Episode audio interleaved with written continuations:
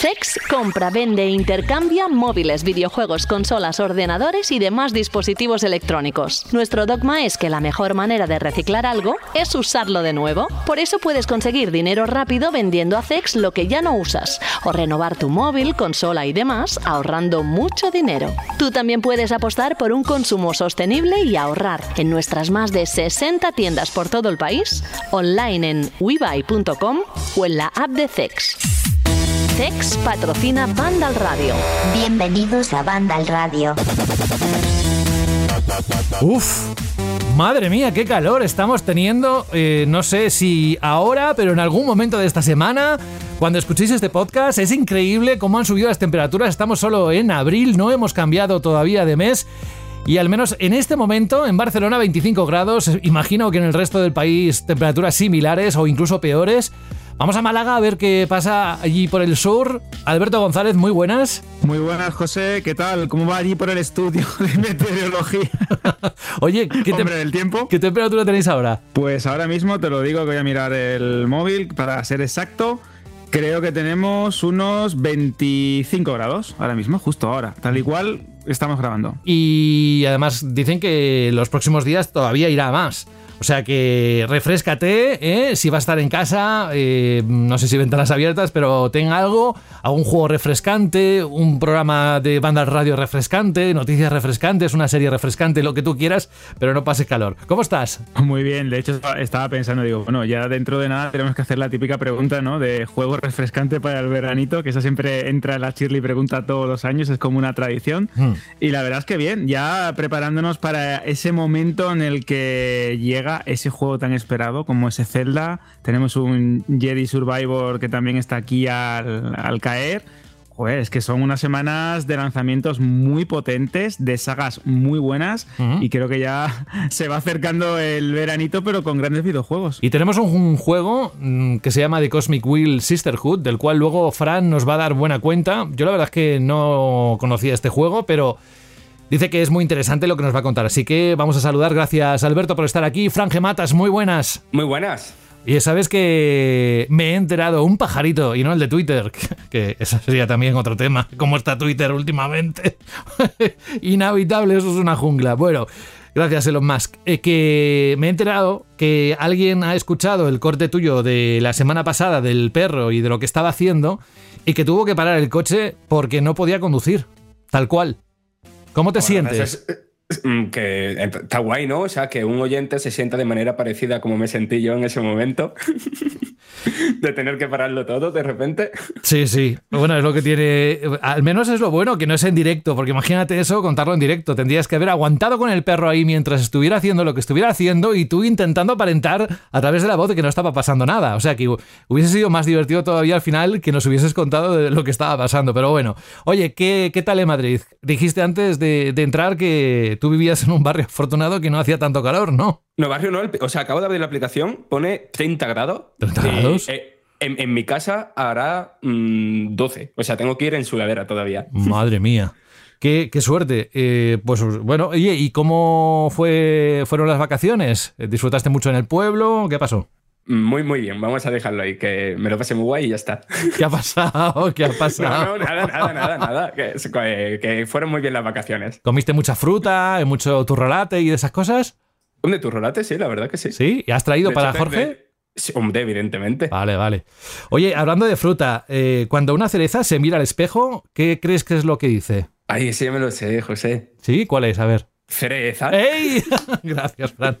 Jorge Caro, por alusiones, muy buenas. Hola, buenas. ¿Cómo estás? ¿Cómo ha ido la semana? Muy bien, aquí escuchándose hablar del tiempo y todas estas cosas. Que Fran meta chocolate, ten cuidado, mételo en la nevera, porque con el calor este que hace va a llegar derretido. Que Eh, va, que va, eso no se derrite. Porque ya está derretido, vaya. Jorge, ¿tienes el aire acondicionado puesto? No, estaba, estaba bien hasta que he cerrado la ventana para grabar el programa y empezó a tener calor. Porque con la ventana abierta se estaba muy bien. Lo que pasa es que tengo un parque cerca, están los niños jugando toda la tarde. Ah, y hay ruido. Un sonido que me parece agradable, ¿no? El Sí, sí. sonido de la, de la vida, ¿no? De la infancia. Y de la infancia tal. Lo que pasa es que para grabar el podcast, pues te. Igual la infancia te dice cuatro cosas. bueno, oye, eh, vamos a entrar luego con eh, noticias que han ocurrido, tampoco muchas. Evidentemente, una que ha sido un bombazo, porque mira que llevamos en este serial que casi, casi podría ser eh, las 10 temporadas de Friends. Poco a poco van a ir rellenando temporadas porque el, tema no acaba, que es la compra de Activision por parte de Microsoft. Luego daremos buena cuenta.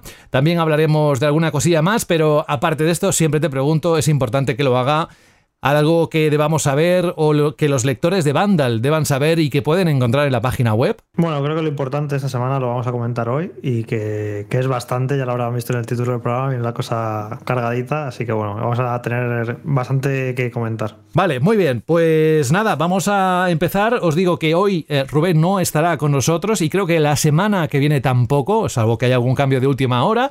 Y Carlos Leiva, evidentemente sí que se pasará por aquí porque, bueno, a ver, le tenemos, le hemos tenido que sobornar un poquito, porque tiene cosas eh, para jugar que no se quiere despegar de ellas y nosotros le hemos dicho, hombre, Carlos, eh, vente y, nos lo cuentas. Y parece ser que le hemos convencido. Pero bueno, eh, mientras llegamos a ese punto, lo que quiero deciros es que gracias por conectaros a este número 35, el capítulo de la décima temporada. Estaba yo calculando, Jorge, que en marzo del próximo año, 2024, Banda al Radio hará 10 años que está en antena. Bueno, en antena. En, en emisión, si quieres. 10 años. ¿Tú lo hubieses dicho? Bueno, eh, lo único que da vértigo, ¿no? Lo rápido que pasa el tiempo. 10 años, no, por eso, por eso. Sí, sí, bueno, eh, cuando empezamos era para, para que durase mucho tiempo, ¿no? Empezamos con ganas, queríamos que esto fuera para largo y mira, ya que estamos. ya que, estamos. Mm, y mira que, que, hemos vivido momentos históricos.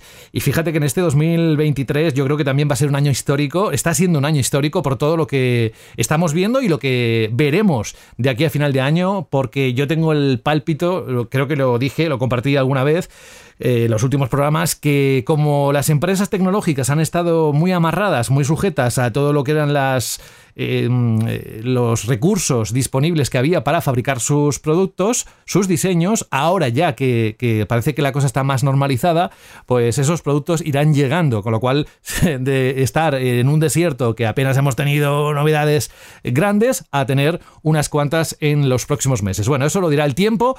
Lo que quiero es daros la bienvenida a este programa, a esta edición y deciros que gracias por hacer de Banda al Radio un lugar donde mucha gente cada semana se siente a gusto y, por supuesto, lo busca. Empieza el fin de semana cuando publicamos Banda Radio, que alguno lo dice en iBox. No os vayáis porque ahora entramos con el siguiente tema. En tu estantería hay una conversación entre videojuegos olvidados. Yo era el FIFA de su vida y me ha dejado chupando banquillo. Pues yo llevo 574 días abandonado en Animal Crossing y hay un unicornio que me mira chungo. Peor está Mario Kart, ahí hinchado a plátanos porque no tiene a quien soltarlo. ¡Uh, ¡Mamma mía!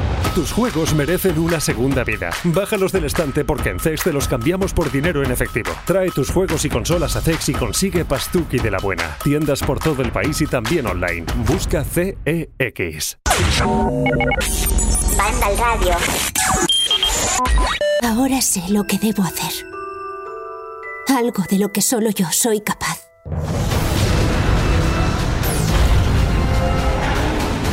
Vas a ser testigo del regreso del legítimo rey y del nacimiento de un nuevo mundo.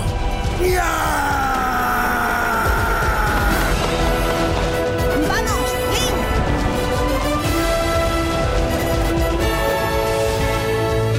Por suerte tienes ayuda.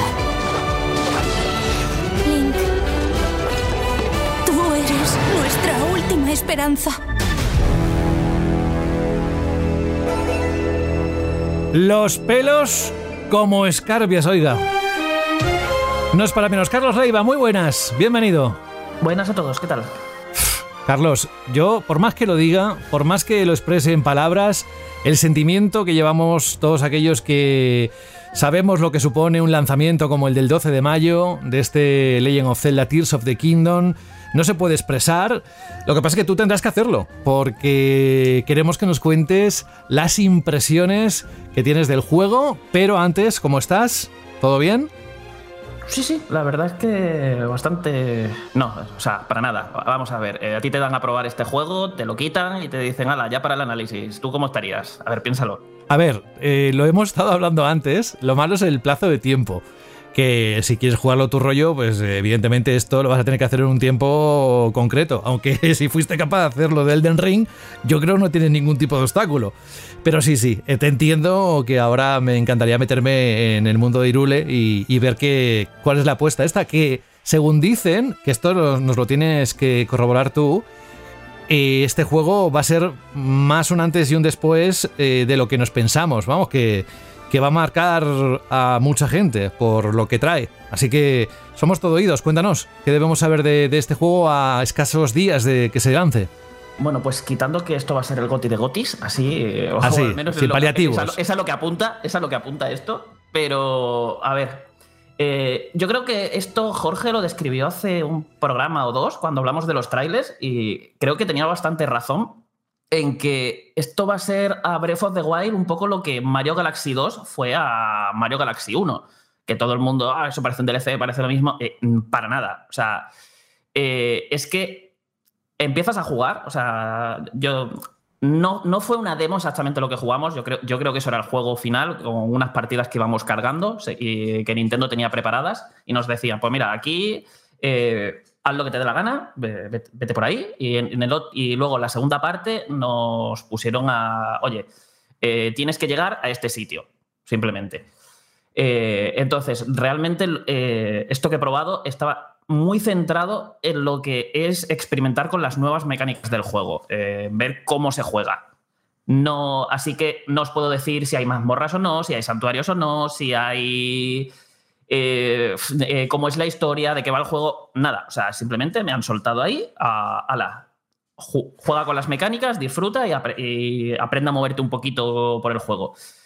Y la primera parte era exactamente eso. Te sueltan en una de las Islas Celestes, que como bien sabéis muchos, ahora eh, no solamente vamos a explorar la Tierra, sino que en el cielo hay como montones de islas flotantes y también vamos a explorarlas. Eh, y la primera me soltaron, pues, en la de hecho, era la misma isla en la que hi- hizo Aonuma el gameplay de 10 minutos hace, ha- hace unas semanas. Eh, esa misma isla la, la pude explorar un poquito. Eh, pero cuando digo un poquito, es un poquito. Fueron, creo que nos dejaron ahí 10, 20 minutos, no nos dejaron mucho más.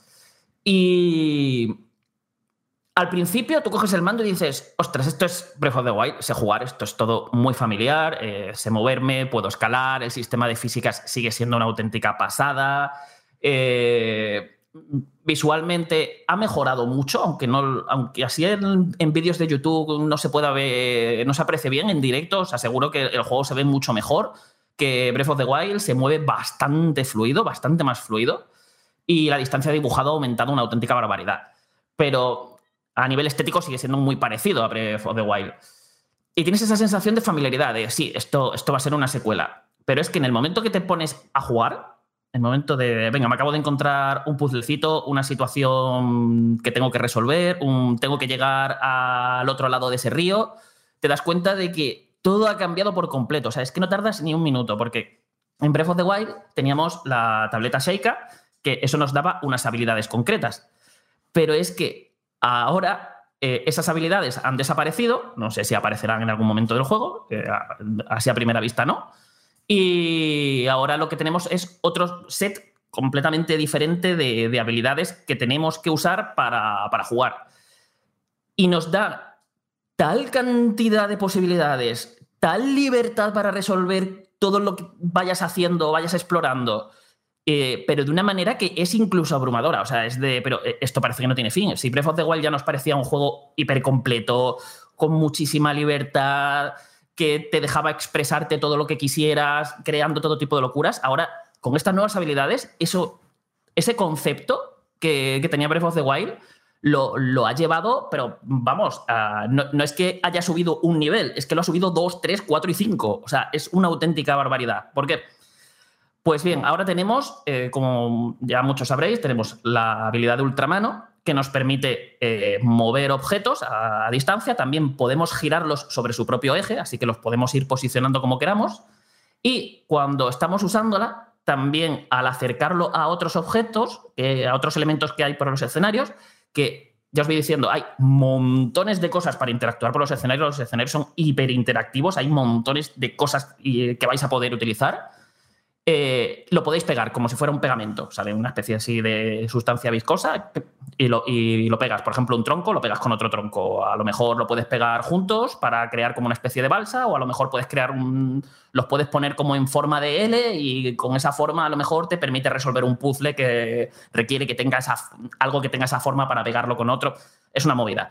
Eh, y esto ya os podéis, eh, eh, y esto ya es lo que vimos un poquito también de que haciendo estas cosas también te puedes construir tus propios vehículos. Ya os digo que esto no es solo para construir vehículos, no es solamente vas a, a construirte formas de desplazarte, sino que muchas vas a hacer, o al menos yo he hecho, eh, bastantes estructuras y formas raras y, pego esto con esto otro porque así puedo crear tal cosa que a lo mejor me sirve como, como plataforma para llegar a otro lugar. Eh, incluso a la hora de pelear puedes eh, aprovechar este tipo de cosas. Eh, te construyes, que te digo yo, una especie de carro, le metes barriles explosivos y lo lanzas contra los enemigos. Puedes hacer un montón de, de, de cosas con, con, esto, pero una auténtica barbaridad. Y ya os digo, apenas he podido ver nada. O sea, he estado resolviendo puzzles usando estabilidad, me he construido algún que otro vehículo, rollo un planeador para volar hasta otra isla y cosas así. Pero apenas he visto nada. Y ya os digo, no paraba de ver cosas con las que podía conectar y, y crear. Luego tienes la habilidad de combinación, que, práctica, que el resumen es, es una habilidad que te permite fusionar tu arma, tu escudo y tu, o las flechas con cualquier objeto, el que sea. O sea, pueden ser objetos que tengas en tu inventario, eh, y eso incluye también mm, pues, los materiales que vas recogiendo por el suelo hasta, hasta, ¿qué te digo yo? Una bola de pinchos gigante que te has encontrado por ahí, una roca, y con esas fusiones pues te vas creando nuevas armas, nuevas herramientas, nuevos cachivaches, que eh, generalmente eso lo que te suele hacer, te extiende un poco la durabilidad de las armas, que aquí se siguen rompiendo, y te aumenta el daño. Según lo que fusiones, pues aumenta más o menos el daño. Por ejemplo, fusionarlo con una piedra, pues aumenta poquito, pero si coges, pues lo que te digo, una bola de pinchos gigantesca y la y la juntas con, un, con, tu, espada, pues a lo mejor te da más 16, más 16 de daño. Entonces, esto nos permite, eh, de entrada, ya te cambia mucho la mentalidad a la hora de afrontar los combates, porque yo no sé vosotros, pero a mí me pasaba mucho en Breath of the Wild que yo tenía como armas muy tochas que las iba guardando ahí en el inventario e iba usando armas más flojitas porque, uy, y, y si me encuentro un bicho más fuerte más adelante, a lo mejor necesito la, las armas más, más, gordas y siempre las iba guardando ahí y al final casi nunca las acababa usando. Era, era un poco ridículo. Y, y aquí me daba exactamente igual. Iba cogiendo todas las armas porque yo iba improvisando. Yo, yo peleaba, me, veía una cosa, pues junto está con esta, me creo esta otra arma, la uso contra esto, se me ha roto. Bueno, pues voy, eh, cojo esta otra, la fusiono con esta otra y, me, y acabo de improvisar otro cachivache que me sirve para esta situación en la que quiero hacer tal cosa. Y, ya te digo, te cambia por completo. Y evidentemente todo esto también se puede usar para puzzles, para resolver situaciones y tal. Por ejemplo, en la segunda fase de, las, de mi sesión de juego, eh, una de las primeras, la primera parte era llegar a una torre. Esa torre estaba eh, como en un montículo bastante altito y ese montículo pues estaba era un campamento lleno de enemigos. Había un montón de enemigos y, claro, si vas por la puerta principal, pues los enemigos te veían y demás. Y la primera vez que lo hice, ¿cómo lo resolví? Pues me fui por la base de la montaña, la fui rodeando y me puse hasta, digamos, un poquito más o menos cerca de la torre, por la parte de atrás, porque, claro, todos los enemigos estaban por delante de la torre, claro. Se supone que el caminito que tú eh, que seguiría la gente sería pues el puente que hay al principio para llegar hasta, hasta el campamento y, claro, los enemigos defienden esa zona fusioné un cohete con mi escudo. Y haciendo eso, cuando levantas el escudo, o como para defenderte, el cohete se activa y te propulsa hacia el aire. Y me propulsó hasta arriba del todo y desde el aire saqué la parabela y fui volando y me colé en la torre y, y, resolví eso sin ni un solo combate y en un segundo. Eh, pues cosas como estas a millones. O sea, a montones que se pueden hacer. Y además es que dependiendo de lo que fusiones, es lo que os digo, no solo aumentas daño, sino que puedes tener efectos adicionales. Una flecha la puedes convertir en una flecha teledirigida si le pones el objeto correcto, o en una flecha explosiva, o puedes darle a tu arma la propiedad de que, de que aturda a los enemigos Eh, y entonces los enemigos se empiecen a pegar entre ellos o que, o, que salga una nube de polvo, los enemigos te pierdan de vista y puedas tú salir de combate para, por lo que sea, tienes que huir o te quieres, quieres volver en sigilo para, para cargártelos de otro modo y replantearte tu estrategia. Puedes fusionar también, ¿qué te digo yo? El escudo mismo otra vez con, con un barril explosivo y cuando te estás defendiendo, si te viene el enemigo y te pega, como tienes el escudo levantado con un barril explosivo, se come la explosión y a lo mejor si, venía con armadura, le, le has roto la armadura de, de esa manera. Y cositas así. Pero ya os digo, esto, esto todo, todo esto que os estoy contando es que ha sido en nada. Ha sido eh, un- un- una toma de contacto muy breve y es que no paraba de ver cosas para hacer y de experimentar y ver, abría mi inventario y en la partida que nos habían hecho cargar tenía montones de objetos y era como y, probando uno con otro a ver qué hacía. Y es como gran parte de, de lo que hace tan divertido este Zelda es te dan tantísimas posibilidades y al mismo tiempo te está invitando todo el rato a que experimentes, a que pruebes, a que seas creativo, a que te lo pases bien. Eh, es un juego en el que si se te ocurre algo, hazlo. Y si eso te parece divertido, pues nada, disfrútalo o resuelve este puzzle así, que, ay, que es increíble porque todos los que estábamos allí, creo que ningún, los puzzles que nos encontrábamos y las situaciones, nadie, todos los que estábamos probando el juego, ninguno lo resolvimos de la misma manera. Eh, incluso veías a, a algunos de los que estaban de Nintendo vigilándonos, eh, sorprendiéndose porque estaban viendo que estábamos haciendo cosas que a ellos no se les habían ocurrido antes. Es una auténtica, es una auténtica pasada, de, eh, de verdad, la cantidad de, de posibilidades que, que hay y que, vamos, que necesito meterle mano ya al juego principal. Carlos, te iba a preguntar antes de que pases a lo siguiente, porque tenía una pregunta justo de esto. Claro, los puzzles tienen que tener mil soluciones posibles, pero ¿eso no afecta a la calidad del diseño de los puzzles? Quiero decir, No, para nada, para nada. O sea, los, los puzzles están, al menos los que me he encontrado, a lo mejor, a ver, que lo que me he encontrado es, son puzzles típicos de, que están por el mundo.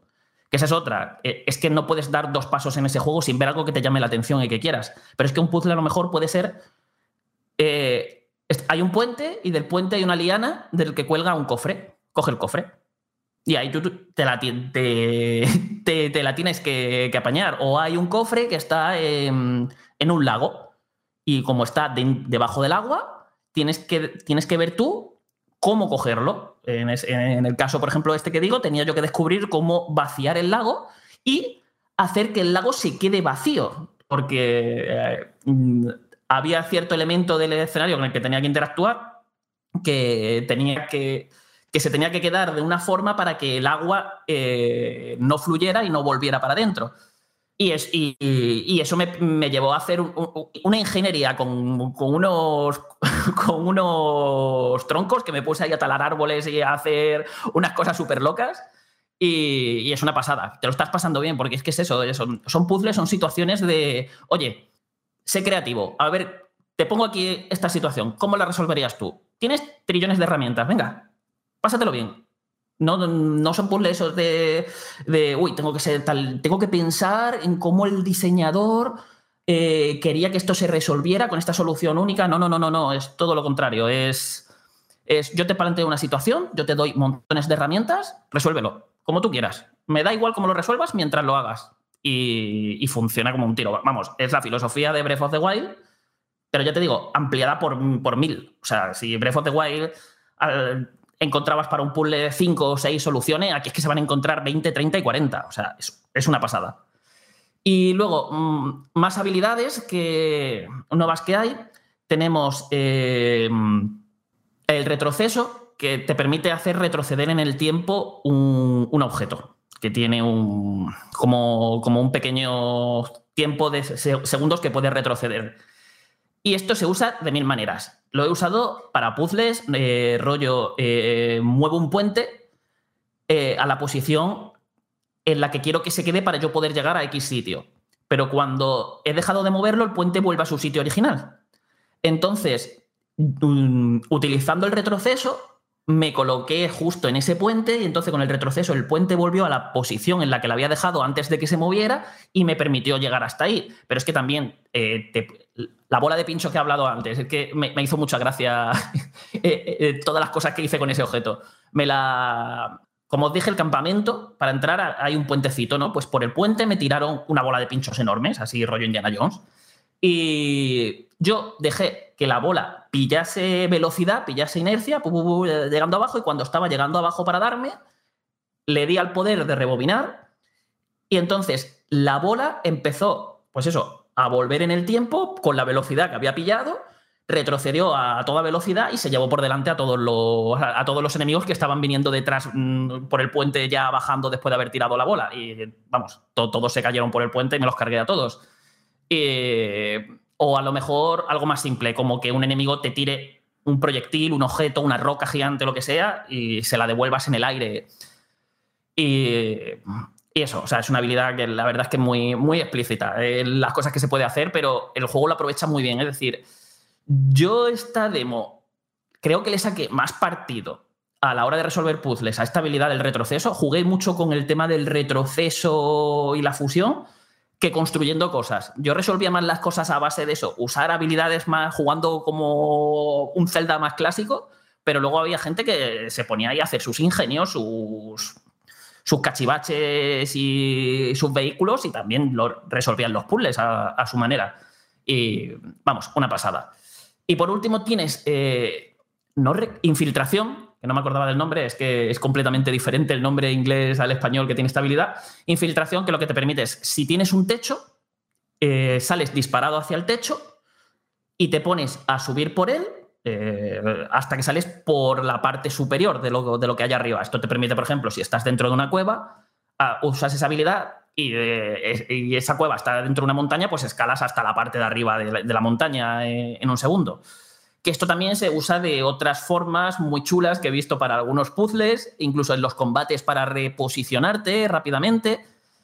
Y, es una habilidad que creo que va a ser más de, aligerarnos, eh, de aligerarnos mucho tiempo, pero que también está muy guay cómo se usa. Además, tiene la cosita que cuando sales por arriba eh, es como que el tiempo se paraliza un segundo y te permite contemplar qué es lo que tienes a tu alrededor. No vaya a ser que a lo mejor salgas, pues, pues eso, te has metido dentro de una cueva, estás escalando ahí por la montaña, sales arriba de la montaña y de repente estás en mitad de un campamento de enemigos o 20 millones de enemigos ahí. En ese momento puedes decir, uy, por aquí no, y puedes volver a bajar. Eh, que es un detallito que me hizo gracia, pero que, que lo, vi muy útil. Y una duda, Carlos, ¿no tiene ningún tipo de limitación? ¿O no le viste ninguna limitación? Porque aquí me parece como muy tocha esa habilidad, como muy de... Hay tipos de techos y la, y la Vale. altura. Y la altura, claro. Hay algunas alturas que no, pero es como. Generalmente casi cualquier techo. Pero, por ejemplo, eh, me encontré una isla flotante en la que yo estaba, una isla flotante que estaba un poquito más abajo y tenía que llegar hasta la parte de arriba. Y era como que yo le daba ascenso y tenía que ponerme en una, parte en un- una parte del pico hacia abajo que estaba que me permitía eh, meterme. Tiene que ser como un techo. Yo creo que más que la limitación de que hay techos que sí y que no, es que tiene que ser un techo plano. Que tiene que ser una, como una superficie más o menos plana para meterte ahí. No, no te vale algo que esté más o menos inclinado y demás. Tiene que ser como un techo muy, muy plano y muy liso para que te deje, para que te deje usarlo. Es la, la sensación que me dio. Pero vamos, ya, ya te digo, es que al final de, de estas mm, versiones de prueba que vas jugando un poquito corriendo y haciendo cosas, pues lo que vi. Pero vamos, no es. La, vi sobre todo muy útil, sobre todo a la primera parte de la demo y llegaba rápido a sitios que a lo mejor tendría que haber dado rodeos enormes y tal. Y creo que eso, que va a aligerar, no- nos va a aligerar mucho tiempo y nos va a permitir llegar a, sitios de forma más rápida que a lo mejor en Breath of the Wild se hubieran hecho muy pesados, teniendo que escalar, cogiendo, eh, comiendo comida para regenerar estamina, haciendo los descansos. Pues ahora todo eso se, va a poder hacer mucho más rápido en muchos sitios. Y en cuanto al diseño de las islas eh, celestes, ¿has notado que sirvan como una especie de mazmorra con su propio, entre comillas, ecosistema o diseño a nivel de puzzles o a nivel de eh, distribución de escenarios? ¿O simplemente es un elemento jugable más del, del mundo y en este caso pues también un recurso artístico bastante espectacular? ¿Cómo van? Tiene un poco de todo. A ver, yo. Es que para mí, eh, Breath of the Wild, lo que es el mundo abierto de Breath of the Wild, es una mazmorra gigantesca. Porque es un lugar enorme, repleto de puzzles, de cosas para hacer, de sus combates, sus jefes. Y eh, yo siempre he interpretado eso, lo que es todo el mundo de este Zelda, como una, una mazmorra enorme. Ah, Entonces, esta parte también tiene como un poco eso, la- pero las Islas Celestes es un poco lo que te encuentras abajo, solamente que con una estructura diferente. Si estás en tierra moviéndote mucho por, por, por llanuras, por lugares muy amplios. Aquí tiene los, aquí los escenarios notas que tiene como están como muy fracturados porque son como islas que están flotando, conectadas de formas un poco extrañas, a lo mejor por un rail que puedes eh, puedes crearte un vehículo para ir por ese rail y llegar al otro lado. Eh, y entonces es un poco eso, un terreno como mucho más inestable en el que te tienes que ir buscando las, las castañas para ir avanzando por él y, e ir yendo de una isla a otra, porque a veces están un poco separadas y es parte de la gracia, eh, Oye, Carlos, descubriendo y- cómo moverte. ¿Y cómo han resuelto lo de que, claro, te puedes caer con mucha facilidad eh, por estar ahí por las islas, para arriba y para abajo, saltando con enemigos? Eh, si te caes de las islas, ¿qué pasa? Existe un ítem que te permite dejar como un punto de control, eh, rollo, eh, tú lo pones aquí y eh, dices, por si me caigo, y si te caes, pues vuelves Es a que a mí me da miedo, eh. digo, claro, digo, a mí me da bastante miedo, digo, que te pille un enemigo, que te meta un golpetazo y, ac- y acabes en el suelo. Y eso es un ítem, o sea, una. No lo solo- he podido experimentar mucho y no sé Vale. hasta qué punto puedo hablar de él, pero es un ítem que está. Vale, vale, por ahí. vale, vale. O sea, a- a- no sé, a mí me dijeron, abre esto, pulsa aquí, vale, pum, y ahí puso una marca y si yo me caía, no me caí, pero si me hubiese caído podría haber vuelto ahí en un segundo, me servía como un checkpoint. Todo lo que has dicho de lo de los puzzles me parece como súper interesante. Quiero decir, tú llegas a el puzzle ese que has dicho antes de, de lo del lago que había que vaciar de agua y tal. Hecho un vistazo y ves más o menos claramente los objetos que necesitas para hacer algo ahí o te tienes que poner a dar vueltas para encontrar esos objetos. Porque lo segundo Mm. me parecería como un poquito pesado. Mm, depende. Generalmente te suelen poner como unas herramientas. O sea, por ejemplo, hay un sitio en el que ibas. en el que hay una isla que está como muy lejos. Y el- en un sitio de la isla anterior te encuentras como para crearte el planeador. O sea, te encuentras ahí las piezas que dices tú, vale, tengo que hacer. eh, mm, voy a hacer esto. En el otro caso, en el del el puzzle este, por ejemplo, eh, yo vi ahí, eh, digamos, unas compuertas que, tenía, que se podían abrir y cerrar. Y ya, y fijándome en el escenario, yo ya, yo ya fui haciendo. Pero no tampoco es que fuera a hacerse pesado porque tenía que buscar. Además, aparte, hay como muchos er- elementos, que hay una especie de máquina gachapón por, por ahí, eh, en el que puedes conseguir un montón de objetos que te guardas en el inventario. Son, son como unos artefactos que te sirven, rollo, que te digo yo, mm, los cohetes, por ejemplo, ¿vale? Pues, eh, o los ventiladores eh, para, para propulsarte. Pues este tipo de cosas eh, las vas consiguiendo también y te las vas guardando en el inventario. Es como que tienes como muchas piezas de Lego, por decirlo de algún modo, que, que tienes ahí para usar en, en según qué situación. Es como, mira, aquí me vendría bien un cohete porque a mí se me ha ocurrido esto, resolverlo con un cohete, pero no hay un cohete. Pues nada, saco el cohete de mi inventario y, y lo uso. Y por lo que he visto, o sea, generalmente yo siempre iba muy bien surtido de objetos.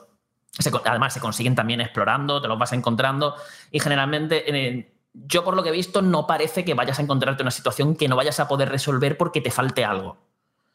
Eh, no sé si me explico, es decir, no, no te, vas a, vas a llegar a un sitio y dices, necesito este tipo de objeto porque si no, no voy a poder hacerlo. No, ese tipo de situaciones no. Y eh, no, te las vas a encontrar. Es que ya te digo, es que hay tantos objetos por, por, por tantos sitios que al final siempre vas a encontrar algo que vas a poder hacer. En algunos casos son como muy evidente lo que te, lo que te plantean que hagas si lo quieres resolver así, otras no tanto.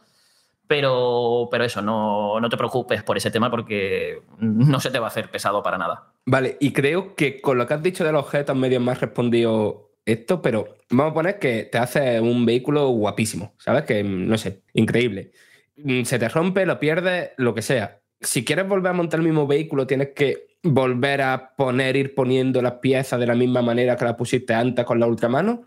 ¿O hay alguna manera de, de, no sé, como de guardar el diseño o algo así? No se me termina, de- no se me permite del todo responder a esto, pero hay una habilidad, que esto sí se me permite decir, hay una habilidad que facilita un poco el tema de la construcción de ciertas cosas. No puedo dar detalles, no puedo decirte cómo se llama esa habilidad, no puedo dar, pero hay algo que va a facilitar mucho y aligerar mucho lo que es la construcción de ciertas cosas más o menos frecuentes que vayas a hacer. Vale, vale. Te- Tengo dos más, pero tengo miedo de que venga un Uma a tu casa a cortarte la cabeza. Pero- No, yo, yo al respecto que ha dicho esto Carlos, sí que creo que es importante que entiendo que a lo mejor algún jugador boomer clásico de la saga como yo, todo esto de que sea tanta construcción y tan sistémico y tan Minecraft y demás, eh, lo sé por algún amigo que me ha hecho comentario, que le asusta un poquito, ¿no? Que siempre, joder, ahora va a ponerme a construir cosas y tal. Entonces, eh, esto evidentemente en el análisis saldremos de dudas. Yo es un poco pálpito que me da ¿eh? y a ver, Carlos, qué le parece. Pero yo creo que al final el juego te da tanta libertad y como tú dices, pues mira, va a haber una especie de automatismo para crear cosas, que yo creo que el que se quiera meter mucho en el lado de construir historias y hacer ingenios y muy sofisticados y jugar mucho con eso, va a poder, pero yo creo que los que a lo mejor no nos guste tanto esa parte de construcción y nos apetezca jugar más de una manera clásica, eh, yo creo que lo, que lo va a permitir también el juego, va a ser versátil en ese sentido. No creo que te vaya a empujar como jugador a, no, pues ahora te tienes que poner aquí a construir aparatos, a construir, eh, no sé, creo que son suficientemente inteligentes en el diseño Nintendo como para saber que hay muchos tipos de jugadores y que va a haber jugadores que quizá no les apetezca profundizar mucho en todo esto de la construcción y que, bueno, pues te pondrán ayudas y no será algo como muy, muy, muy necesario para avanzar en el juego. Y todo esto lo digo por eso, porque veo que hay como algunas personas que están un poco asustadas, ¿no? De decir, bueno, es esto ya es demasiado complejo aquí, voy a tener que ser ingeniero para jugar al Zelda. Pero no sé, yo creo que eso, que te va a dejar jugar de, de muchas maneras, incluso de una manera más o menos clásica, como comentabas tú antes, Carlos, que tú te centraste más en usar la habilidad de, de retroceder en el tiempo que, la, que ponerte a construir cosas. Así que bueno, el juego va a ser tan tan, eso, tan versátil y te va a dar tanta libertad que yo creo que te va a dejar un poco jugar como, como te apetezca. Sí, de hecho, mi mentalidad a la hora de usar la ultramano, por ejemplo, no era tanto de construirme vehículos, o sea, los vehículos me lo construía si veía como algo muy evidente. Eh, por ejemplo, te encuentras un planeador, te encuentras al lado dos propulsores y un cacharro, digamos, un volante y, y las baterías para que no se le gaste la energía, pues, pues lo monto en un momentillo y llego pero yo era generalmente la mano era para mover objetos. O sea, yo. y a lo mejor para pegarlo con otro, pero no para construirme vehículos. Yo iba a lo mejor haciendo cositas de ingeniería, pero era eso. Yo cogía un tronco y lo pegaba a tal sitio y luego cogía una roca, la pegaba de, tal manera para que eso se quedara de la forma que yo quisiera y me permitiera hacer algo, pero. Pero eso, era, era más mover cosas y, y, pegarlas que construir lo que hacía yo. O sea, es lo que os digo, es que esto al final del Ultraman es una herramienta más y una herramienta con tantas posibilidades que la vais a poder usar como queráis y como se os ocurra, porque todas son igual de válidas y con todas y con cual, y se van a adaptar a lo que es vuestra forma de jugar. Y ya os digo, es que tú veías a, otro, a otros compañeros de prensa jugando y es que no tenían nada que ver la forma en la que lo planteaban y lo que jugaban. Y mira, para que veáis hasta qué punto es esto, había un momento en el que me encontré esto fue casi al principio, ¿vale? Eh, cuando todavía estaba probando las habilidades, no, me había terminado de hacer a ellas y digamos que no me había terminado de hacer todavía clic en esos primeros minutos en los que estaba todavía procesando. Y me encontré, pues nada, una isla conectada a otra por un rail. Pero el rail, eh, bueno, por un rail, por dos raíles. Pero uno de los dos raíles estaba roto. Entonces, si yo ponía una carretilla normal y la usaba para tal, pues la carretilla se caía porque una de las partes estaba rota. Eh, y claro, eso realmente además, si te fijas en el, escena, en el entorno, que es un poco lo que preguntaba antes Frank, te encuentras ciertos objetos que más o menos dices, ah, vale, cojo esto con esto y lo puedo usar para llegar al otro lado. Y yo dije, ¿qué tal y tal? Vale, ¿cómo lo resuelvo? Me puse de cuclillas para que te permite eso, controlar mejor al personaje, así en el, modo sigilo, y me puse en el rail que no estaba roto a hacer equilibrismo. Y me subí haciendo el equilibrismo, que tardé, tardé mi rato para no, para no caerme, eh, y subiendo por el rail, sin construir nada y tal, que se me quedaron mirando los de Nintendo, eh, pues nada, eh, se nota que juegas mucho a Dark Souls, ¿no? Y yo, sí, sí, sí. Y para que eso, para que, para que, que lo veáis, es que hay montones de posibilidades. No sé si Frank quiere hacer alguna pregunta a riesgo de enfadar a Unuma, como decía antes, o, qué. Dos muy rápidas para. Una para aclararlo, porque creo que queda claro, pero no del todo. Eh, o sea, totalmente los poderes de Breath of the Wild se han sustituido, ¿no? No se han añadido poderes, sino que se han sustituido, ¿verdad?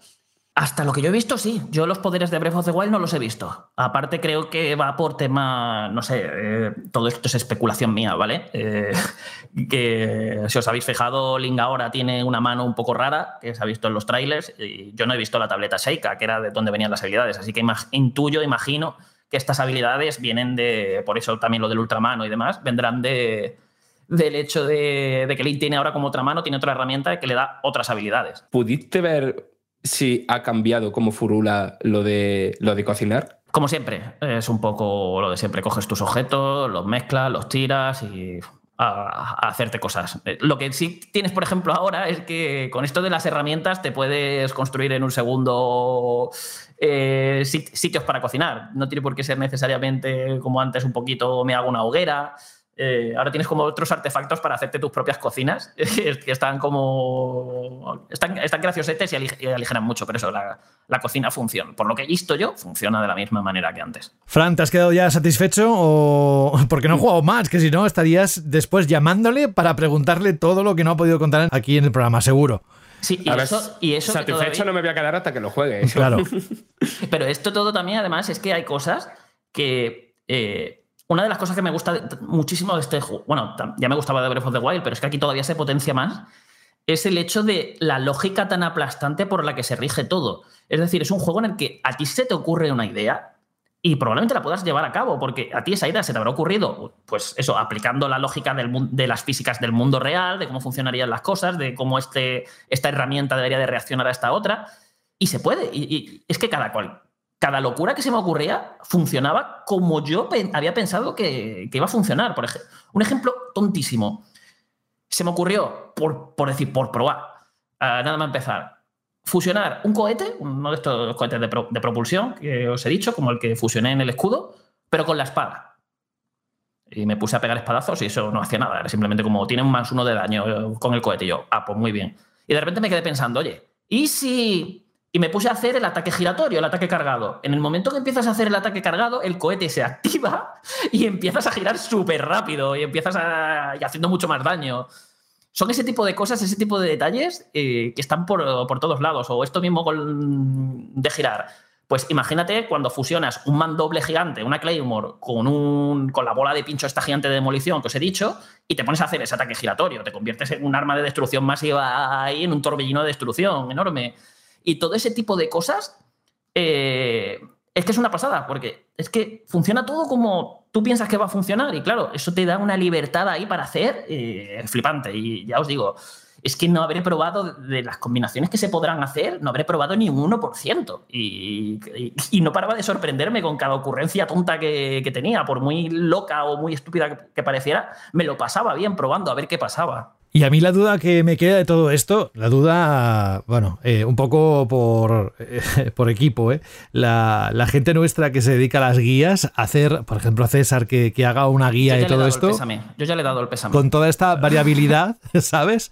Y luego cuando hablábamos el otro día de los NPCs, que la inteligencia artificial aplicada y tal, y que cada uno podría igual hasta tener una experiencia distinta, claro, esto como después lo trasladas a una guía.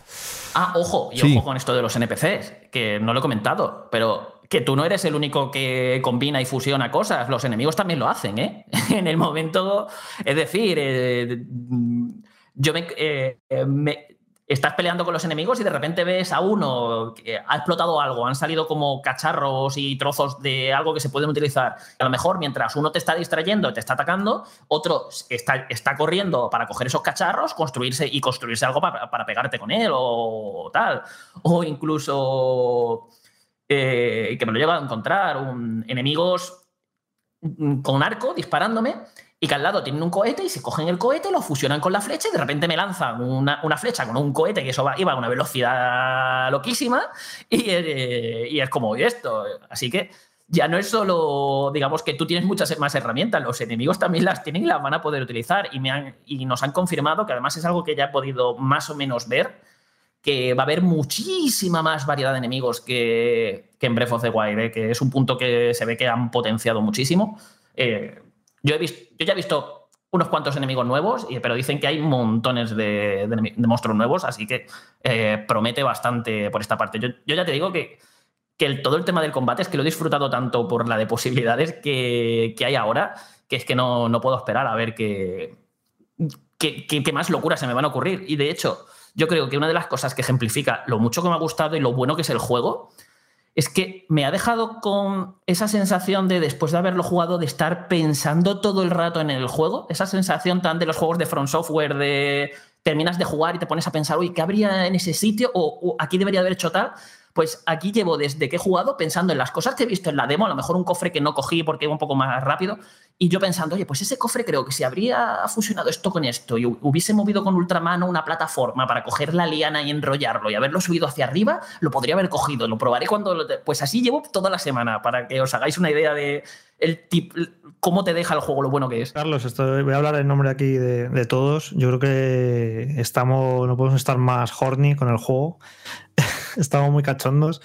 Y eh, conociéndote a ti, lo que te gusta la saga, que es una de tus sagas favoritas, yo ya lo he dicho aquí en Banda al Radio. mucho, Una no, durante- mi favorita. O sea, Vale, pues es tu favorita. Yo lo he dicho también aquí en estos 10 últimos años, cuando sale alguna vez el tema, también es una de mis sagas favoritas, posiblemente la, la favorita. Y después de lo que has jugado y tal, y lo que has visto, yo creo que puede ser uno de los juegos que más esperas en los últimos años, ¿no?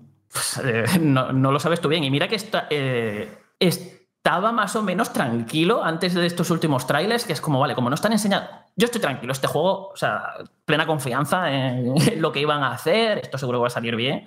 Pero ya fue el, el gameplay este de Onuma y fue como, pues ya está, pues ya está, ya esto lo necesito ya en vena y tal. Y, y estoy nervioso. Y de hecho, eh, creo que, si te acuerdas, Jorge, que estaba tan nervioso con el juego que se me olvidó que, o sea, que hice mal las cuentas de los meses que quedaban y te dije, oye, no es muy raro que no hayan enseñado nada del Zelda todavía, que si quedan, quedan dos meses para que salga. Y tú, no, no, todavía quedan tres, todavía quedan tres.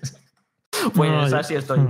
Yo estaba también tranquilo y según se acerca cada vez más es como, uff, qué ganas. Yo creo que desde Elden Ring no tenía tantas ganas a un juego y no sé si tengo incluso más ganas que de Elden Ring. Así que a ver, a ver cómo viene la cosa. Es que además esto tiene también mucho mérito porque venimos de Breath of the Wild, que es un juego que lo cambió todo otra vez, que es algo que ya la saga ha hecho numerosas veces en el pasado. Y claro, estaba como un poco esa duda de, bueno, es que claro, esto va a ser secuela, va a perder el factor sorpresa, no nos va a sorprender tanto ya. Y es que es todo lo contrario, es que, eh, mm, que siga manteniendo, aunque sea muy familiar a los mandos, porque al final los controles son los que son y todos se juegan de forma muy parecida. Eh, bueno, se juega de forma muy parecida a lo que es a nivel de controles, pero claro, luego te pones a jugar y es que te cambia entero, es una sorpresa tras otra. Ya no te estás sorprendiendo solo de la situación esa que te han puesto, ese puzzle, ¿no? Te estás sorprendiendo de las cosas que a ti se te están ocurriendo, te estás sorprendiendo tú contigo mismo. Y, y vamos, me parece una auténtica barbaridad que hayan hecho esto y al final es lo, lo que dijiste tú, o sea, de eh, Super Mario Galaxy 2, pensar que nadie que no iba a sorprender porque parecía un más de lo mismo y fue un juego que fue una sorpresa tras otra y para mí mi Mario favorito hasta la fecha. Así que con ese precedente, a, ver si no se convierte, a ver si no desbanca este Zelda Ocarina of Time, que lo tengo ahí indesbancable desde, desde que salió.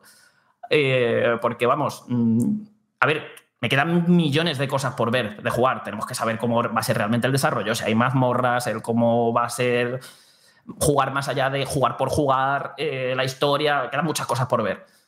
Pero solo viendo esta base jugable que tiene ya eh, y, este, y esta cantidad de posibilidades que tiene, eh, a ver si no se convierte en el mejor de la saga y vuelve a hacer historia otra vez, porque yo creo que esto puede ser otra vez un antes y un después en una industria que es- en ciertas cositas está un poco eh, estancada, sobre todo en temas de juegos de mundo abierto, físicas y demás, y, vamos, esto apunta a ser un pelotazo. Yo analicé el Breath of the Wild y, a ver, evidentemente es un enorme privilegio, ¿no? Poder analizar un juego de estos tan importante y que estás jugando antes que nadie en el mundo y es muy especial.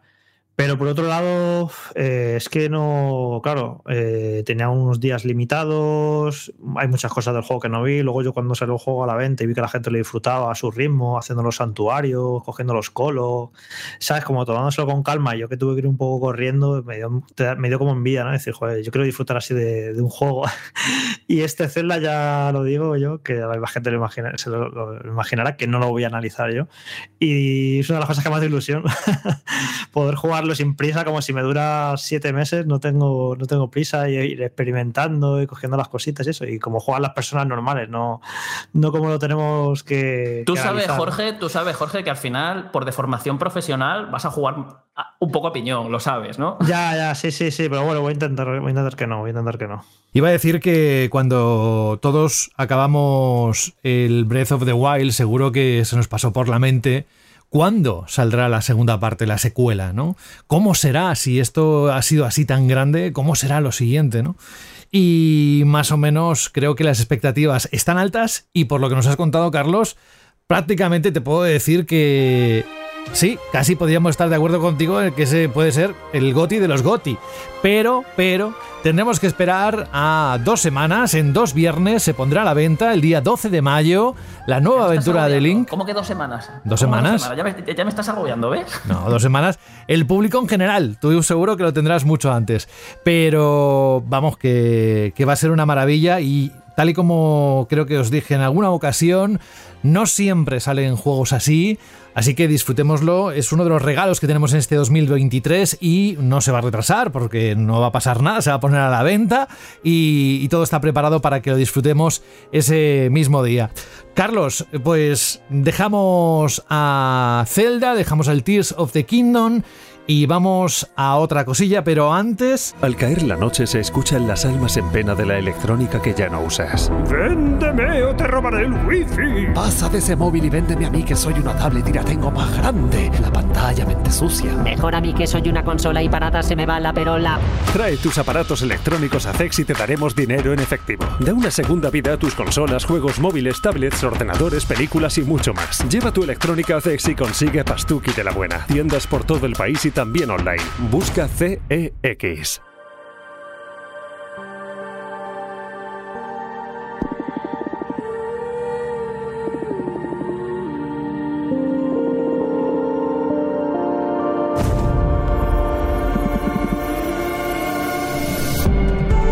Antes de meternos en el Star Wars, vamos a hacer un pequeño alto. Seguimos, ¿eh? Dentro de los juegos, de los análisis, las impresiones. En este caso seguimos con impresiones. Y antes tuvimos a The Legend of Zelda con Carlos. Ahora vamos con Frank un ratito para hablar del juego The Cosmic Wheel Sisterhood. Que según lo que nos cuenta en la página web de Vandal, eh, mezcla tarot, decisiones, brujas, política y hasta un tono encantador. Pertenece a los valencianos de Construct Team, Fran, y cuéntanos rápidamente este juego para PC y Switch, ¿verdad? Que se pondrá Sí. a la venta, ¿sabes la fecha? No, eh, bueno, se sabe que sale este año, pero no han dado ni mes ni nada. Vale, pues a partir de aquí, mira, yo voy a ser quizás uno de muchos de decirte, cuéntanos algo de un juego que no tenía ni idea de, de qué va. No, y- que se, se ha anunciado ahora, o sea, se- eh, a la vez que han sacado las impresiones se ha anunciado, no, no, no estaba, no se sabía que esto existía, vaya. Ah, vale. Pues entonces tienes vía libre para descubrirnos qué hay detrás de ese título. Vale, a ver, un poquillo de contexto muy breve. Eh, The Construct Team es un estudio de Valencia, todos sus juegos los ha publicado Devolver Digital hasta ahora. Y es un estudio muy pequeñito, son tres personas con alguna colaboración y tal, y todo lo que hacen son aventuras narrativas o visual novel o como lo queréis llamar, de tomar decisiones. ¿no? Lo que pasa es que siempre le da una vuelta de tuerca, tanto temática como mecánica. En el primero que hicieron, que fue Ghost Will Be Watching, el tema estaba en que eran siempre decisiones muy duras, con consecuencias muy tochas y tal. Y en The Red String Club, la cosa estaba en que las decisiones eh, se mezclaban con un minijuego de preparar cócteles, ¿vale?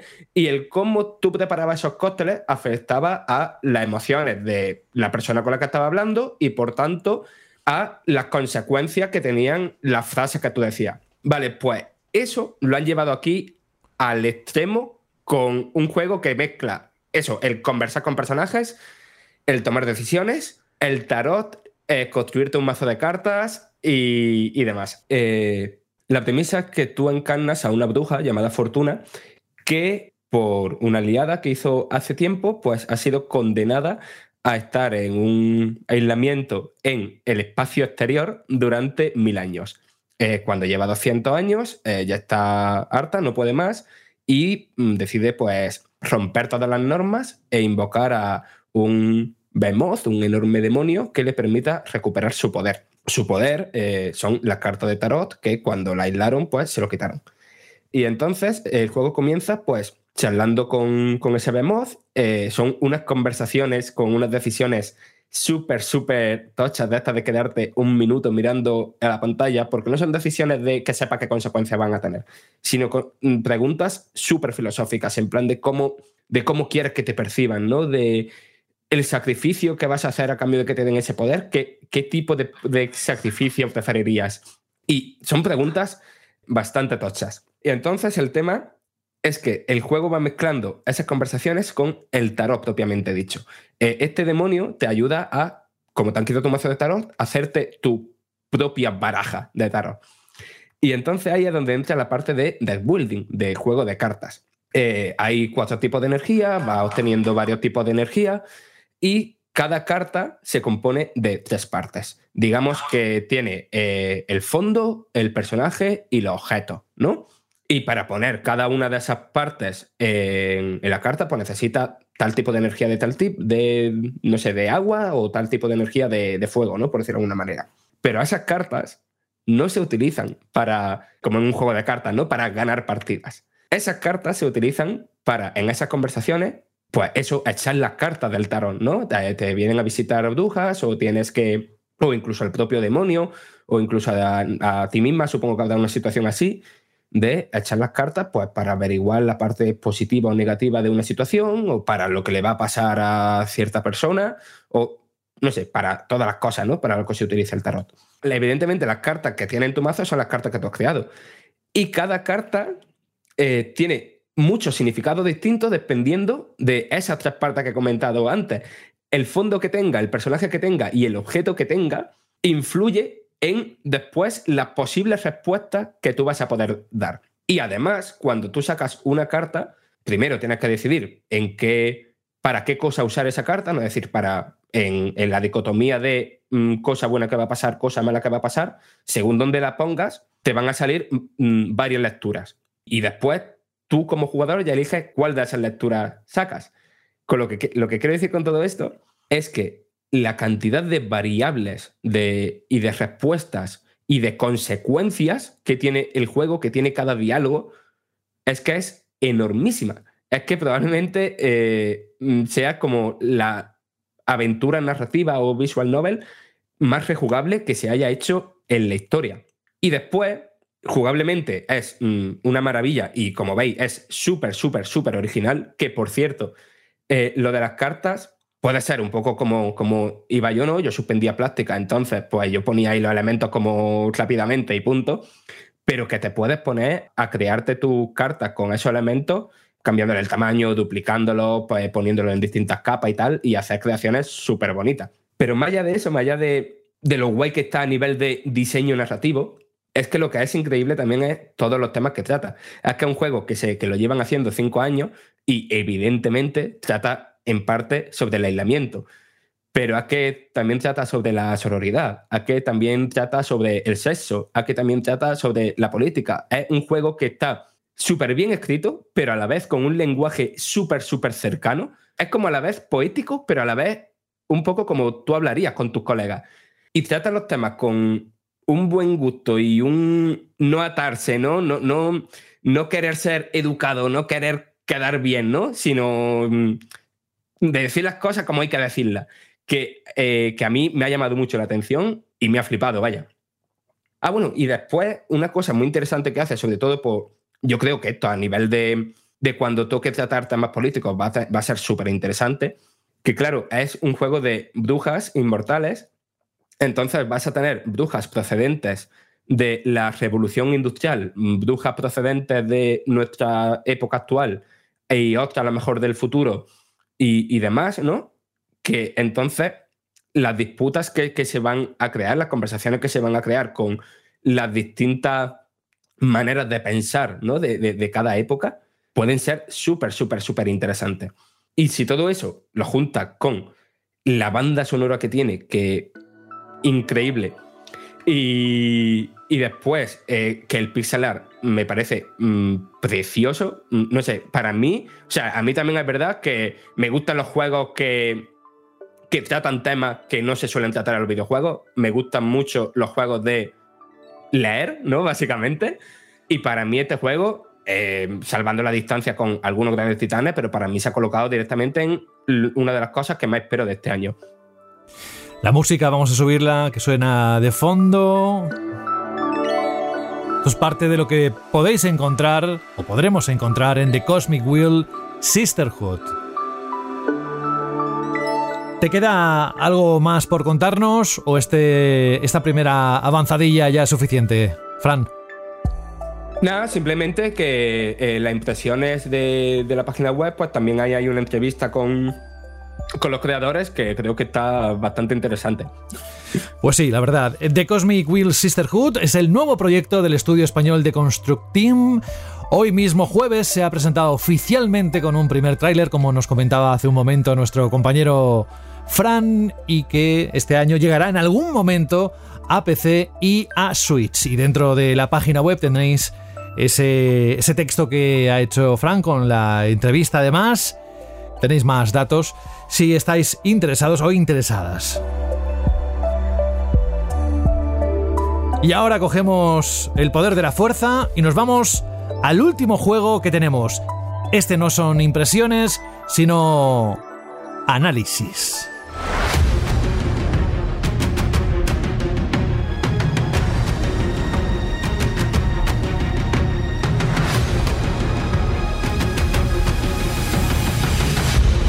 Antes de que nos diga algo Carlos, Alberto, para ti este qué supone, porque como bien decía el anterior, el Fallen Order no te llamó demasiado la atención. ¿Qué esperas de, este Survivor? Bueno, pues antes de que nos diga nada Carlos, de todas formas tenéis un análisis súper completo, un vídeo análisis que me encantó también en YouTube de, de Vandal.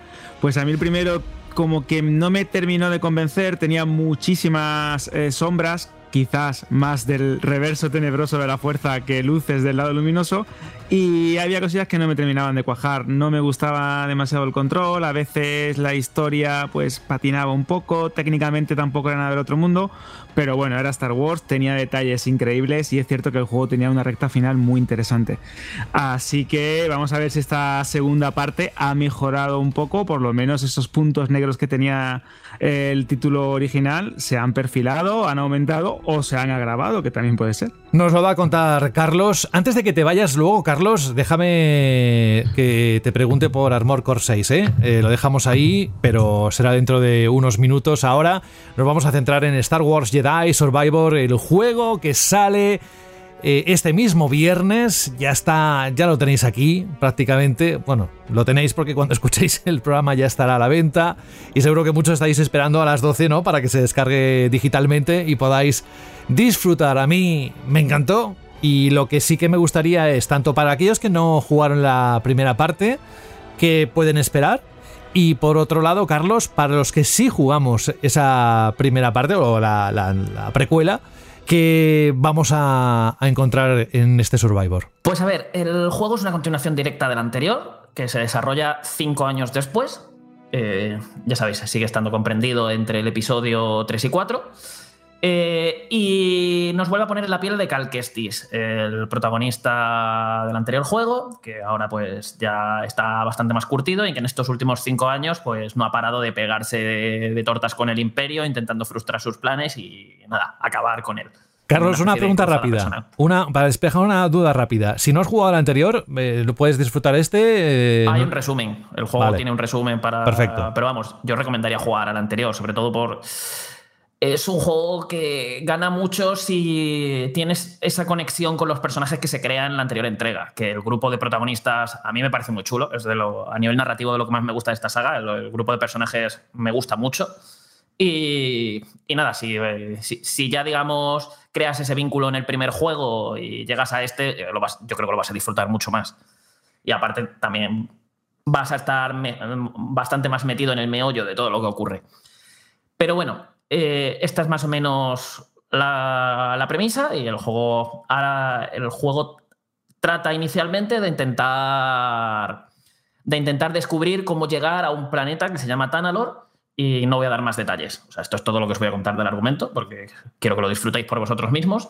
Lo que sí que os puedo decir es que a mí la historia, eh, hasta el tramo final, me estaba aburriendo. O sea, no me estaba interesando demasiado. Eh, era, me parecía bastante floja, eh, muy, muy, no sé, simplemente voy a buscar este planeta y es ir de un lado para otro o buscando pistas y nada, viviendo aventuritas, pero eso, no, no hay mucho más donde rascar. Pero en el tramo final, lo que es el, sería el último cuarto del juego, es como que pega un subidón, eh, te, te meten varios giros argumentales y se vuelve como bastante más profundo, intenta tocar algunos temas muy chulos el desarrollo de personajes se lleva súper bien, te plantea unos conflictos muy atractivos.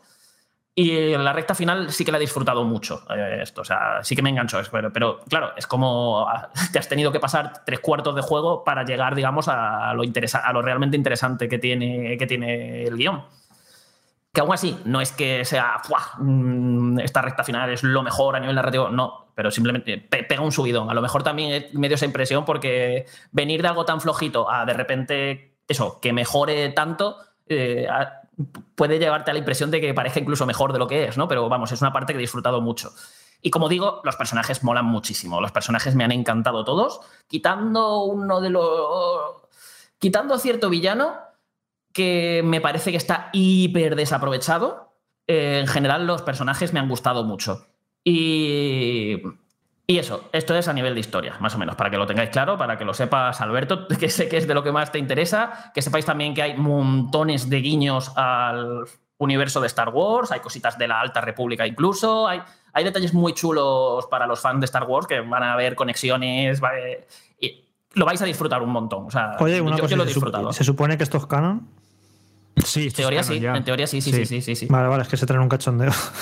O sea, lo, lo, del, lo, de Disney y el canon con Star Wars es una, es una cosa, ¿no? Pero, pero dentro del, actual canon eh, es canon y, vamos, hay detalles ahí que lo estás viendo que hacen conexiones con algunas novelas y tal. Cómics, exacto. Ya en el primero con el tema de los hermanos y las hermanas, los, el, Inquisidor, etcétera, ya te da a entender que quieren entroncarlo de tal manera, tanto con los cómics de Marvel como con determinadas películas, series, etcétera, para que te dé la impresión eh, de que realmente estás jugando algo importante o que tiene una influencia, o por lo menos en el, contexto de la historia de Star Wars, que va a tener, pues eso, cierto peso. De hecho, eh, creo que hace poco dimos la noticia de que la propia Disney al principio era como muy reticente a esto de que hicieran un juego con un Jedi, que preferían un mercenario, para no meterse en demasiados problemas. Pero bueno, la nueva Disney y el nuevo canon de Star Wars ahora salen Jedi debajo de las piedras y están por todos lados, así que tenemos que asumirlo ya. Sí, pero, pero eso, y aparte hay algunas conexiones están, están muy chulas. Hay una en concreto que explican cierta cosita, Alberto, que creo que te va a encantar. Eh, y bueno, bueno, a, ti y a cualquiera que le guste Star Wars y esté, esté al día con todo, con cómo está el universo de la serie actualmente. Pero bueno, el juego como tal, pues es una secuela muy continuista que busca ofrecer un, más y mejor. Esto significa que estamos ante una aventura de acción con mucho plataformeo, muchos puzzles, muchos combates, en el que todos estos elementos, pues nada, se van combinando mientras vas explorando unos, unos escenarios, eh, bueno, diferentes planetas, que son unos escenarios eh, interconectados muy de ir abriendo atajos para llegar más rápidos a los sitios, mantiene el mismo sistema de puntos de control del anterior juego, que mm, es el típico sistema de Dark Souls mm, de hogueras, funcionan como hogueras, tú descansas, recuperas tu vida, recuperas tus cargas curativas, puedes gastar ahí los puntos de habilidad que hayas conseguido en tus árboles de habilidades y, también puede, cuando, cuando descansas, también reaparecen todos los enemigos que hubieses matado funciona exactamente igual. Si mueres, vuelves al último que hayas tocado. Y ahora, como novedad, tienes viaje rápido entre, entre esos puntos de control. Sí, tenemos por fin viaje rápido en, en un Star Wars Jedi. Y lo que pasa que ahora, una de las grandes novedades de esta entrega es que hay dos planetas que actúan como los planetas principales del juego, por decirlo así, que tienen dos zonas, cada uno tiene una zona gigantesca. Son como zonas muy grandes a ver, bueno, tampoco es que sean mundos abiertos, pero son zonas muy grandes, muy amplias, que rompen un poco esa estructura de, digamos, pasillos, eh, escenarios estrechos y más o menos lineales. Y es todo, es todo como mucho más amplio, mucho más para explorar. Y funciona de un modo muy similar a lo visto, por ejemplo, en los, en los escenarios grandes de, de God of War, Ragnarok. Funcionan muy parecidos. O sea, es una estructura muy parecida a la de ese God of War Y, lo típico, y desde ahí pues llegas a cuevas, llegas a sitios, mazmorras propias y vas encontrando de todo. Y, mm, esto hace que la exploración sea muy divertida. ¿eh? O sea, no os penséis que por esto han convertido el juego en un juego, pues eso, de mundo abierto, porque ya os digo, si os centráis en la historia principal, es un juego muy lineal. Eh, siempre vais a llegar a zonas lineales de, pasillos, de irte buscando atajos, de intentar llegar al siguiente punto de control sin morirte y, y de ir superando pruebas y obstáculos. Es, funciona, es muy parecido al anterior en estructura, solamente que ahora tienes esas zonas grandes por si te quieres desviar, te quieres parar un ratito y te pones a explorar. Y hay montones de cosas interesantes que vas a encontrar, muchas actividades, eh, jefes secretos, eh, he llegado a encontrar regiones enteras o, o, algo parecido a mazmorras, unos desafíos que están en una, como unas grietas dimensionales, que son tanto desafíos de combate en unas condiciones concretas como de habilidad, que son increíbles, porque son, se basan mucho en el plataformeo, son, increíbles. Ahora hablaré un poquito más en detalle de, este tema. Y en general eso, es un contenido secundario currado. Hay, tiene submisiones secundarias que están más o menos bien. Hay algunas tareas secundarias que, bueno, a mí me han dado un poquito más de pereza, rollo vete a buscar a un pescador en diferentes lagos para conseguir peces, consigue semillas para decorar un jardín y un minijuego como de estrategia, pero que está, vamos, es una chorrada porque lo único que tienes que hacer es poner tus piezas y que se peguen entre ellas, o lo que tienes que más o menos saber elegirlas tal, pero es totalmente automático. Y eso, hay como un poquito de todos. Y además, esto creo que te va a flipar, Alberto, hay una cantina en, el planeta más grande de todos, que es Cobo. Y en esa cantina, eh, a medida que tú vas jugando y, y, vas viviendo aventuras y vas encontrándote gente a la que puedes ir reclutando y tal, se van sumando a la cantina. Entonces la cantina va creciendo, cada vez va teniendo más gente que te puede, con la que te puedes parar en cualquier momento a charlar con ellos, que te cuenten sus historias, que a lo mejor te dan misiones secundarias, otros abren tiendas que te permiten conseguir más cositas y tal. Y es como un, una, una, parte del juego que he disfrutado mucho. Me mola mucho porque me recuerda, aparte de un poco la, a la remesa Mara, la serie de animación de, de, los clones, me recuerda también un poco a eh, Horizon, ¿no? Cuando llegaba a cierta parte del juego y tenías como un momento en el que ibas conquistando una base, ibas mejorándola, ibas teniendo tus aliados ahí y te ayudaba pues a progresar a la historia, a tener tu propio eh, lugar de relax. Esto está muy guay. Aparte, yo creo que, como bien dices en el análisis, enfatiza un poco la ambientación y al mismo tiempo le da ese toque de aventura, entre comillas, muchas comillas, rolera dentro del mundo de, de Star Wars. Y ojo, porque incluso puedes ir desbloqueando para la cantina. Eh en coleccionables que están ocultos por ahí o comprándolos en las tiendas canciones, canciones para ponerte la cantina y ponerte tu, tu propio ambiente. Y bueno, toda esta parte ya digo, me ha gustado mucho. El contenido secundario está muy trabajado. Eh, hay partes, mmm, hay algunas zonas secundarias que no habría pisado en la vida si no me hubiese parado a explorar y que están chulísimas. O sea, que es como una pasada, rollo una cueva repleta de trampas, eh, desafíos, mini jefes, un rancor ahí que de repente tú, tú qué haces aquí, eh, madre mía, la que, la que, me dio para matarlo. De todo. O sea, te encuentras un montón de, de cosas chulas para, para hacer. Y luego, aparte de que el contenido secundario está currado, te encuentras que la exploración, eh, la exploración, como he dicho ya también, es muy divertida gracias al diseño de niveles, que el diseño de niveles es buenísimo, en, encaja muy bien, sabe plantear muy bien los atajos de forma lógica, sabe estar creando situaciones todo el rato muy variadas y muy chulas.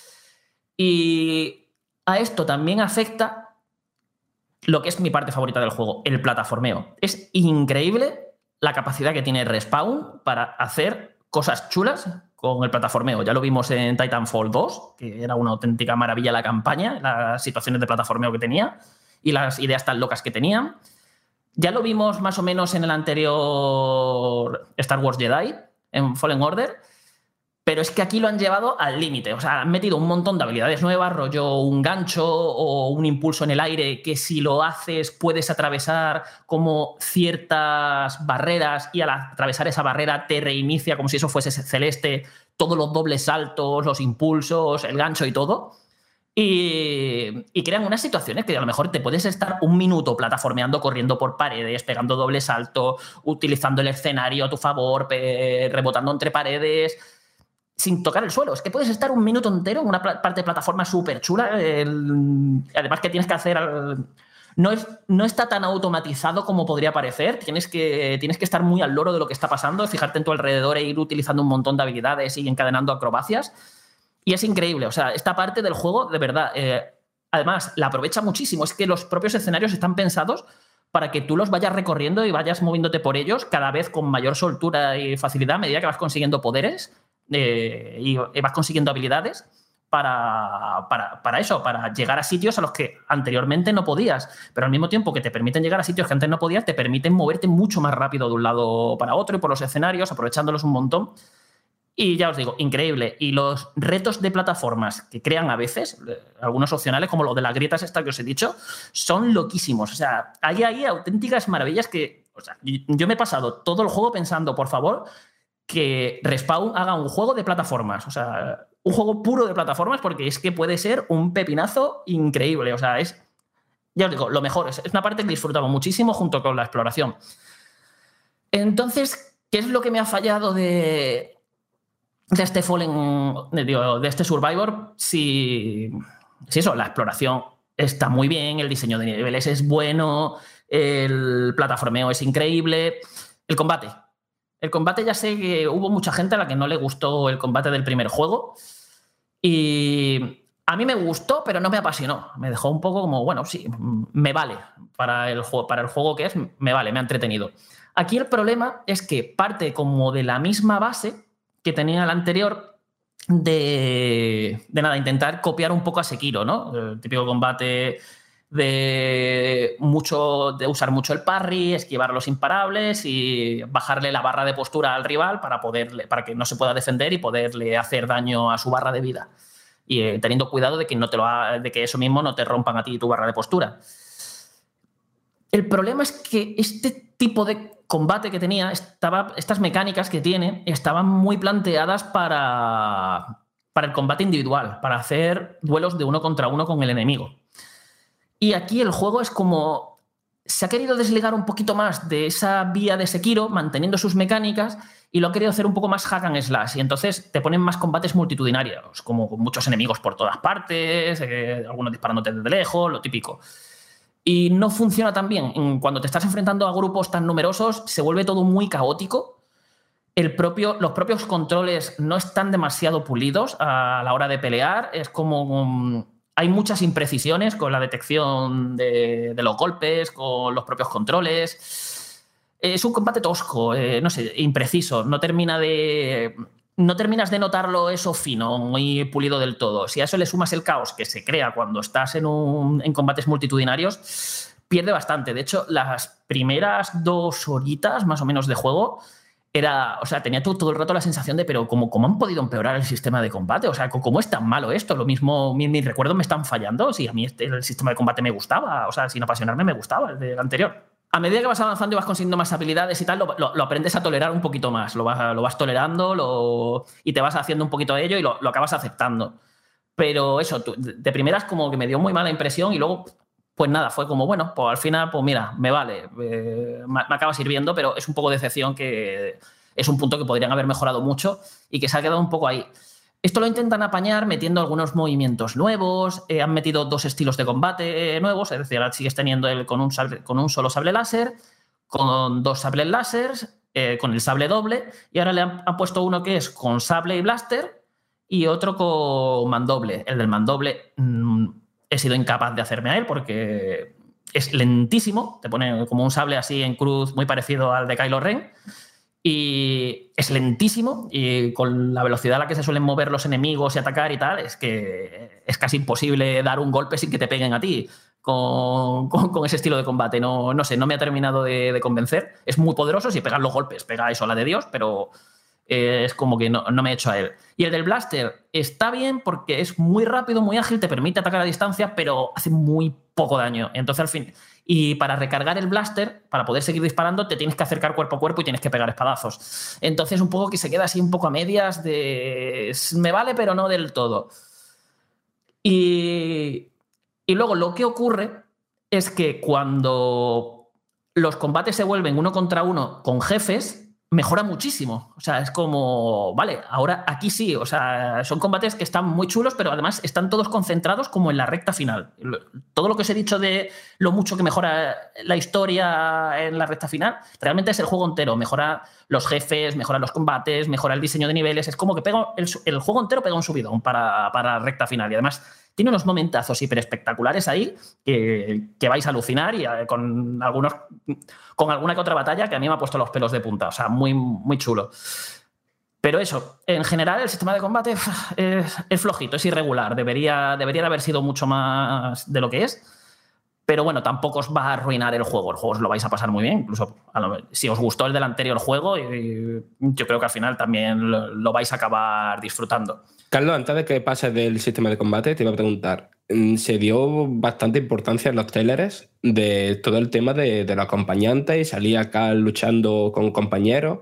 Eh, ¿Eso al final qué? Pues fíjate si es anecdótico que se me olvidó hasta ponerlo en el análisis. O sea, me había olvidado completamente de, eso porque es como hay como cuatro o cinco momentos concretos del juego en el que te van acompañando personajes. Ellos van a su bola mientras tú vas peleando por ahí. Y puedes darle como una orden de haz tu ataque hace su, ataque y ya cuando se recargue le podrás decir otra vez, haz tu ataque y vuelve a hacer el mismo ataque. Ya está, ya está. Y aparte son momentos concretos de la historia, que no es algo que vayas a decir, me voy a explorar por ahí, venga, vete eh, tú de mi, de, mi, tripulación, vente conmigo, venga, nos vamos por ahí de aventura. No, no, no, no. Es en este momento de la historia te toca que vayas con este personaje y además suele ser, vas con ese personaje, haces tres o cuatro combates y, dices, y ese personaje suele decir, oye, que me voy a tal sitio a hacer tal cosa, nos vemos luego en tal sitio, venga, vale, te tiras mm, varias horas de juego, sigues, jugando, te vuelve a aparecer, otros tres o cuatro combates, venga, que me, que me, voy, venga, que te toca irte a otro planeta. Y es como, ok, pues ya, te digo, muy...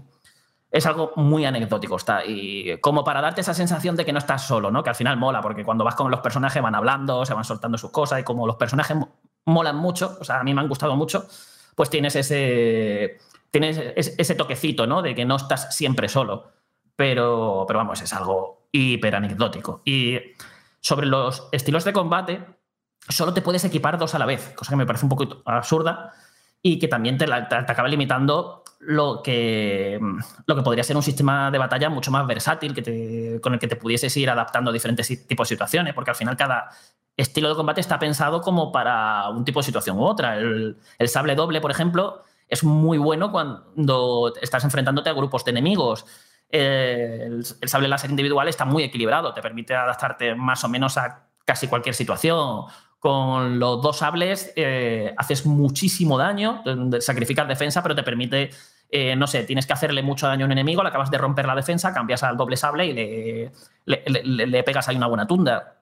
Y como solo te puedes equipar dos a la vez, pues mm, te pierde toda esa versatilidad, que yo creo que lo suyo habría sido que te hubiesen dejado ir cambiando entre cada estilo de combate al vuelo, pero no, tienes que irte a un punto de control, en cada punto de control te pones, pues quiero este, este estilo de combate y este, y solo puedes cambiar entre esos dos en combate, que es algo que también creo que le quita un poco Antes de que, que continúes hablando de otros aspectos del juego, ya que estás hablando de los enemigos, ¿Qué tal la variedad de estos? Porque el primer título es verdad que tenía pues criaturas de todo tipo, soldados de todo tipo, tenía momentos muy épicos como la lucha contra el ATST, algunos jefes más o menos memorables, pero he visto por ejemplo en vídeos, en imágenes, que aquí ya incluyen por ejemplo droides de las guerras clon, que mete más criaturas, cómo funcionan, hay una variedad interesante de, enemigos y de adversarios y ya por sin entrar en spoilers, de criaturas interesantes. Sí, hay bastante. Hay, bastantes. O sea, tiene un bestiario variado. Lo que pasa es que al final también hay tantos combates que es un poco inevitable que se te acaben repitiendo. Pero al final, por ejemplo, hay muchos tipos de droide de las guerras clon diferentes. Eh, vuelven los droidecas, Alberto.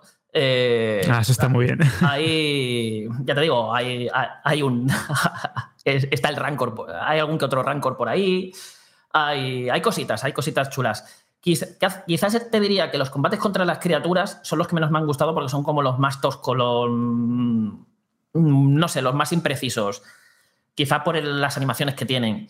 Eh, y, me gustan más los combates contra enemigos más humanoides, ¿no? Y luego, pues tienes un poquito como, digamos, masillas y enemigos un poco más fuertes. Que los masillas son los típicos que te cargas de un, golpe. Eh, a lo mejor hay muchos, hay muchos droides de la guerra Club, pues, Eh, a eso haces un empujón de la fuerza bien cargado y mueren todos. O sea, no, no hace falta ni que los tires. O sea, se mueren con el empujón de la fuerza. Y luego otros, pues sí, que ya se defendiendo más, otros que son más enemigos tipo élite, otros que se van poniendo escudos. Hay, hay buena variedad y además te los van introduciendo poco a poco a medida que vas avanzando en el juego, van, van metiéndote todo el rato más enemigos. Y hay también, como digo, muchos enemigos que si no exploráis, no vais a encontraros. Y ya que estás hablando, Carlos, de la exploración y también has dejado caer que el juego ha pegado como un subidón en el diseño de niveles con esos planetas tan grandes, o por lo menos dos planetas más, o menos grandes con diversas zonas in- interconectadas, eh, uno de los aspectos que a mí me remataba, porque me ponía incluso de, de mala leche en el primer juego, era el tema de tirarme un rato explorando, encontrar una ruta, hacer un puzzle, lo que sea, y que el tesoro o que la recompensa fuese un poncho. Esto lo han mejorado en la secuela. Hay más incentivos a la hora de eso, escudriñar todos los planetas de la saga de Star Wars.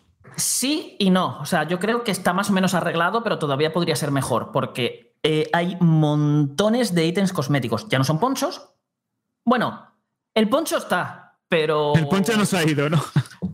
Pero encontrarlo es muy divertido. Y sobre todo por dónde está y contra qué te tienes que pegar para, para conseguirlo. Es, es un momento muy meme para todos los que jugamos al anterior juego. Eh, es como que Respawn ha tenido en cuenta los memes del propio juego para hacer una situación muy meme dentro del juego que está muy chula. Os recomiendo buscar el poncho, que es divertido este tema. Y. Porque eso es, es contenido opcional.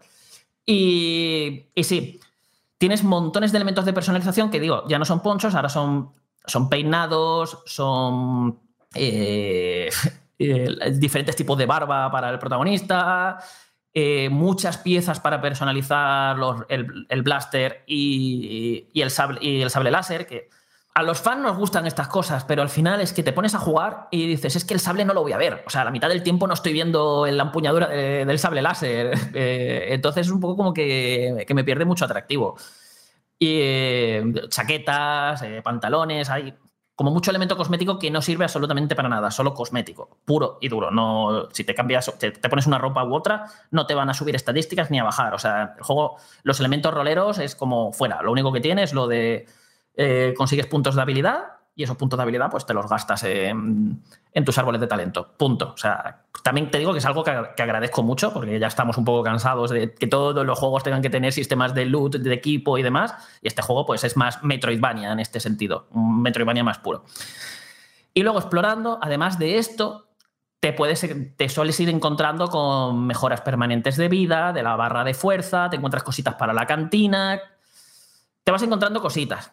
Lo que pasa es que muchas veces no sabes realmente qué es lo que te vas a encontrar. A lo mejor te acabas de pegar contra un pedazo de bicharraco y lo que te da es una chaqueta, un tipo de, un tipo de ropa para el, para el pecho o un peinado nuevo. Y es como... eh. Entonces es un poco como que todavía yo creo que podrían haber puesto cosas más interesantes, pero hay cosas interesantes para encontrar. Es decir, ahora tienes más incentivos que antes para explorar. Todavía es un punto que yo creo que se podría mejorar. Porque al final es eso, es, hay demasiado hay demasiado, digamos, elemento cosmético. Es que hay montones de cofres en el juego. No, no os hacéis una idea de la cantidad de cofres que hay y de la cantidad de cosméticos que vais a encontrar al conseguirlo. Que muchas veces estás resolviendo puzzles en una zona que acabas de llegar y tal y cual para conseguir ese cofre. ah, Te has hecho la de Dios, has conseguido el cofre, toma, una empuñadura nueva para la espada. Pues, pues muy bien, que son mu- muchos de ellos probablemente ni los vayas a utilizar. Entonces, eso sí, es un apa- un apartado que podría haber mejorado. Ya que estamos hablando también de este aspecto de los diseños de niveles, del aumento de escala, eh, técnicamente te he leído que pese a que hay un salto evidente en cuanto al primer videojuego, sobre todo porque este es ya exclusivo ¿no? de la actual generación de consolas, de PS5 y Xbox Series, eh, es verdad que no termina de ir del todo bien en cuanto a rendimiento. Coméntanos un poco cómo lo ves a nivel técnico y aparte qué problemas has tenido con el tema del rendimiento. Y si hay parche del día 1, porque igual está esperando que haya algo de ese estilo. Pues mira, yo os voy a ser a todos completamente sinceros. Si el juego no hubiese tenido estos problemas de rendimiento, yo le habría dado un 8,5. Es que le habría dado un medio punto más.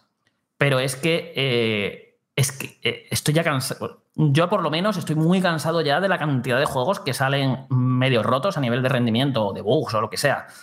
Y, nada, te lo compras de salida con toda la ilusión, te tienes que enfrentar a mil problemas que si luego tuvieses esperado dos, tres, cuatro meses a que eso esté completamente parcheado, ya ha llegado la oferta, te lo pillas de oferta, esa gente lo va a acabar disfrutando mucho más que tú que lo has pillado con toda ansia de salida porque te hacía mucha ilusión jugar ese juego.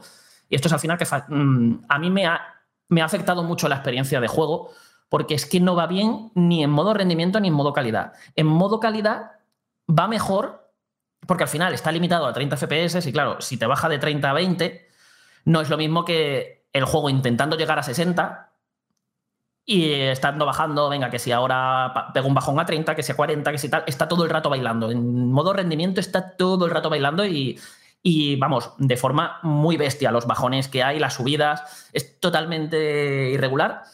También os digo, esto suele pasar en las zonas abiertas, las zonas grandes, abiertas, las que más carga gráfica tienen.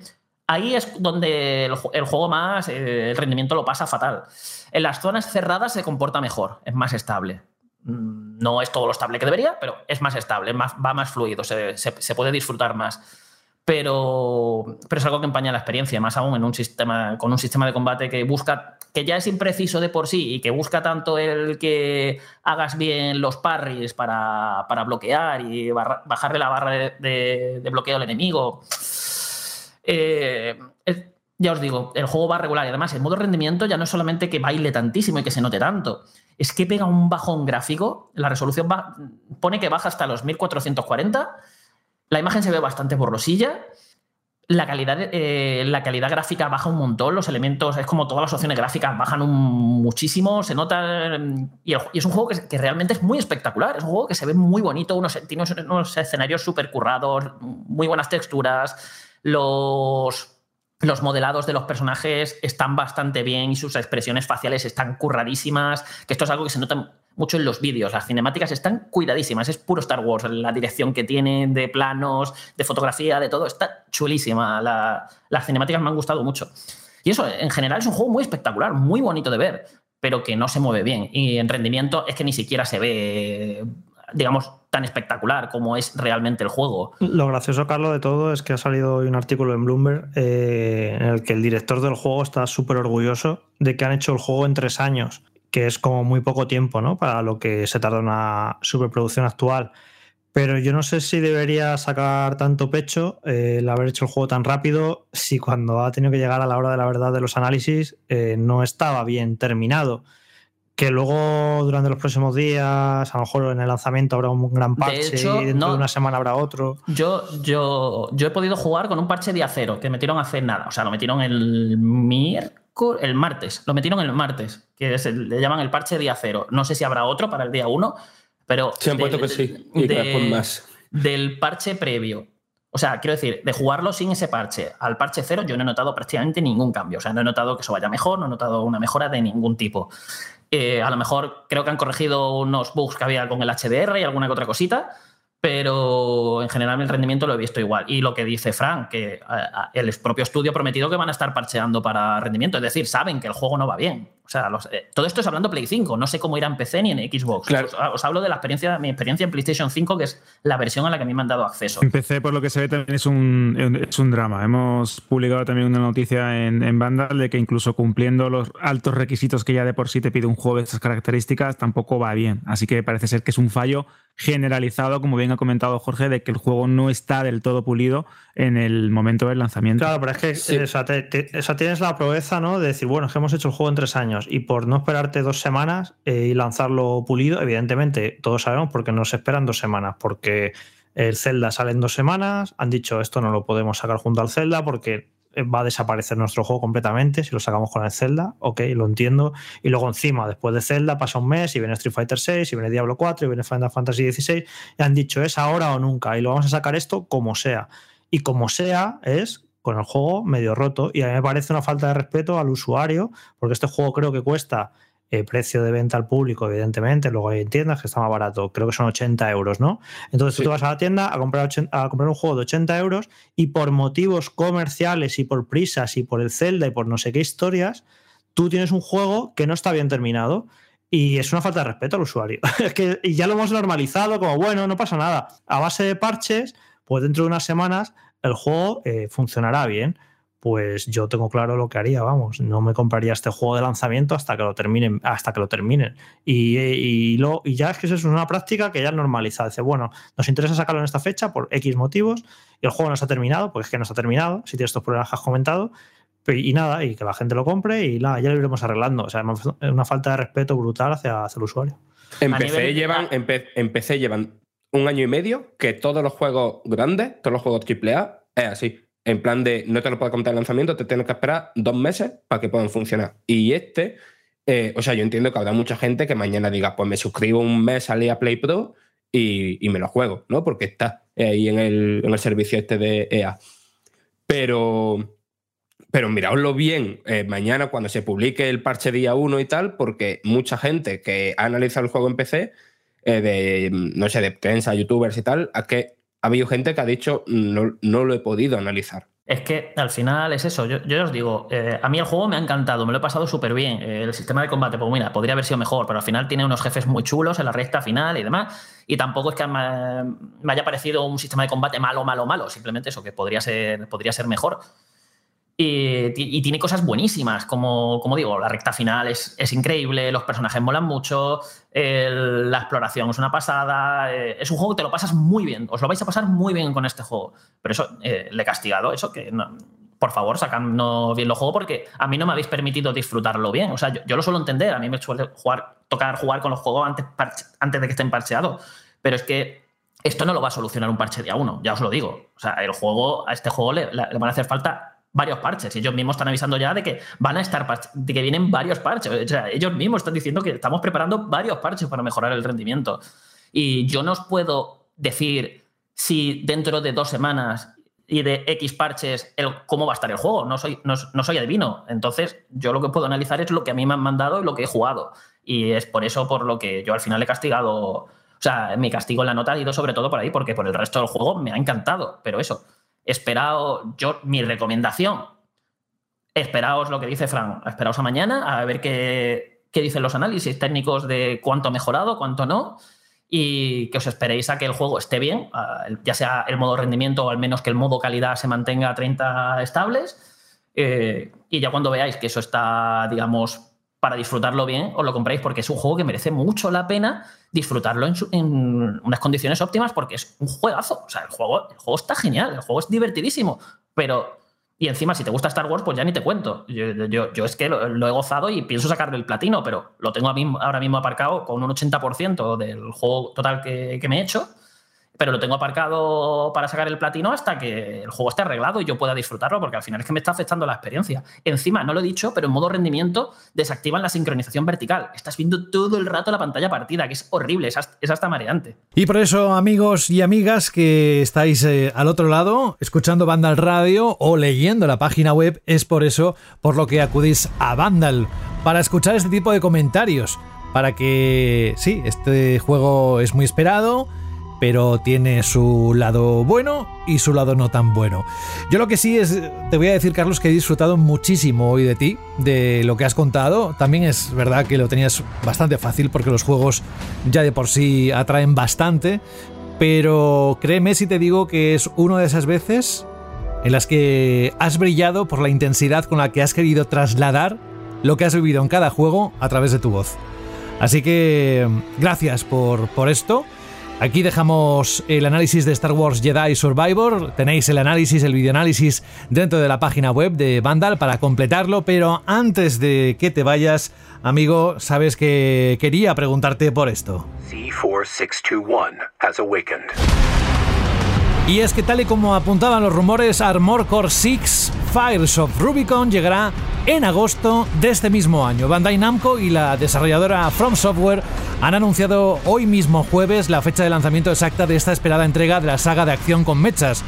Apuntad bien, se estrenará el 25 de agosto en PlayStation 5, Xbox Series XS, PlayStation 4, Xbox One y PC. Y para acompañar este anuncio, Carlos, como bien sabes, los responsables del nuevo Armor Core han publicado un nuevo tráiler del juego. Es la segunda vez que vemos un vídeo del proyecto y la primera que se deja ver gameplay en profundidad. Me gustaría saber tu opinión de lo que has visto. En la leche, no sé, me ha, encantado todo lo visto. Se ve, se, ve increíble, o sea, me ha, sorprendido mucho lo bien que se ve. Eh, estando acostumbrado a que From Software en lo técnico sea un poquito más discreto.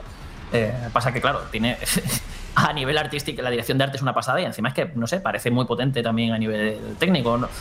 El gameplay se ve divertidísimo con montones de posibilidades para irte personalizando tu- tus mechas. No sé, pinta espectacular. Antes de pasar al resto, ya te despedimos, te dejamos ir, que descanses y que vayas a eso que tienes ganas desde hace horas de ponerte con ello. Un abrazo grande, Carlos Leiva, no pases mucho calor y nos encontramos Sí, sí. en unos días. Yo, yo me voy ya a seguir con el DLC de Xenoblade Chronicles 3 porque está, está increíble, vamos. o sea, Claro, me, claro, me- claro. me está encantando. Claro, claro. Cuídate. Gracias, Venga, Carlos. nos vemos. Chao. La misma pregunta para el resto. ¿Qué os ha parecido el Armor Core 6? ¿Cómo habéis visto el gameplay? Pues a mí es una saga que me gusta, porque no hay cosa que me guste más. Bueno, quizá de un dinosaurio, ¿no? O, o Taylor Swift en un juego de Star Wars, pero es que un me dinosaurio. encantan.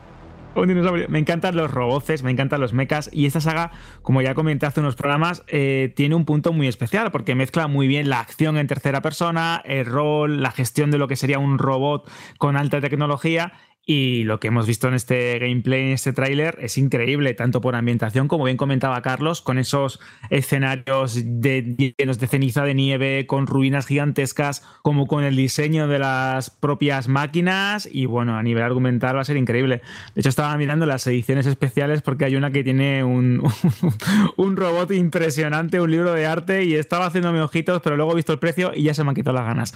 Así que, de todas formas, tengo muchísimas ganas de este, de este juego que creo que va a ser ideal para ese mes de agosto y, estar ahí fresquito mientras mata a uno robots gigantes. Yo no he jugado a ninguna entrega de Armored Core, pero siempre me ha llamado la, la atención la, la estética, más más allá que la propia idea de, de- los robots, de los mechas, de ha flipado desde siempre, pero la estética concreta de esta saga me ha gustado mucho siempre, me ha llamado la atención y este trailer me ha dejado en plan de mm, que tengo muchas ganas de que salgan gameplay de verdad, ¿no? Porque esto sería gameplay, pero no como es una partida, ¿no? En el momento a momento. Y porque, no sé, lo que he visto tiene una pinta espectacular que, que a lo mejor me estoy haciendo yo muchas ilusiones en la cabeza, pero es que yo lo que veo aquí es prácticamente un, un Souls a una velocidad increíble y con roboces. Y no sé si es eso, yo estoy evidentemente en el barco, vaya. Es pa- parecido, Frank, es parecido, pero aquí tienes que tener en cuenta pues, que hay un componente pues, más de gestión en cuanto a, maquinaria, que hay muchísima más acción, porque hay mucha gente que e incluso en los comentarios de la noticia dice, yo esperaba un Elden Ring con robots, o yo esperaba un eh, Sekiro con no sé cuánto. Bueno, es una saga que tiene entidad propia. Sí que es verdad que tiene el estilo de From Software, tanto en dificultad como reto, como en diseño, como la típica jugabilidad, esta que podemos considerar eh, sencilla de aprender, pero muy difícil de dominar. Y esto sería Armored Core, que yo creo que es una de las sagas más chulas en cuanto a, a género de mechas en, en videojuegos. O sea, un apunte lo, del, lo de Souls, ¿vale? No lo decía evidentemente por lo que es la exploración, diseño de nivel y tal, de eso aquí no se ha visto nada, me refería más, no sé, al tipo de, de jefe, ¿no? De criaturas Eso sí. mastodónticas, de, de de, sí. los, de los patrones de ataque que tienen, ¿no? De... Los jefes son muy puñeteros Yo también, y te vuelven locos. yo también he visto en el trailer este como trazas de Souls en los jefes, ¿eh? Y te- me da una sensación ahí de. Es curioso porque, a ver, claro, este trailer es muy espectacular y, pin- y pinta muy bien, pero no despeja la duda que yo planteé aquí cuando anunciaron el juego, que hasta qué punto va a ser fiel a la saga, hasta qué punto lo han hecho un poquito Souls, hasta qué punto lo han hecho un poco más arcade para que sea más accesible, porque ahora la empresa es mucho más conocida lo va a jugar mucha más gente. Tengo curiosidad, tengo curiosidad a ver, o incluso si van a ser malos y, y va a ser todavía más hardcore que nunca, eh, que eso estaría bastante bien para que la gente se pegara de cabezazos contra la pared. Tengo mucha curiosidad por ver el planteamiento y eso, este trailer no, yo creo que no, no lo ha despejado realmente. Bueno, pues dejamos también el tráiler. Habrá tiempo para hablar de este título de Front Software. Cuando decimos ese nombre, ya enseguida los oídos como parabólicas se orientan para recibir toda la información y saber todo lo que tiene que contar esta especial compañía. Vamos a seguir con noticias, porque la verdad es que hoy hemos hecho una mezcla un poco rara. Hemos empezado por los juegos y ahora estamos con algunas noticias. Nos queda otra, por supuesto que vamos a hablar del bloqueo de la adquisición de Activision Blizzard, como dijimos al principio del programa, pero dejadme hacer un pequeño alto.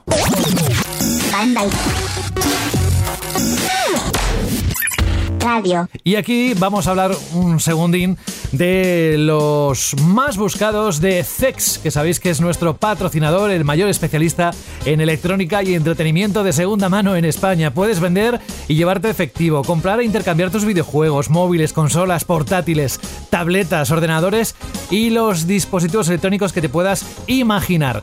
Bueno, no te los imagines, directamente vete a la página web a webuy.com o bien la app de CEX en la que, bueno, decíamos, hemos dicho muchas veces que hay más de 2 millones de usuarios, casi nada. Y en cuanto a tiendas, tienen más de 60 repartidas por todo el país.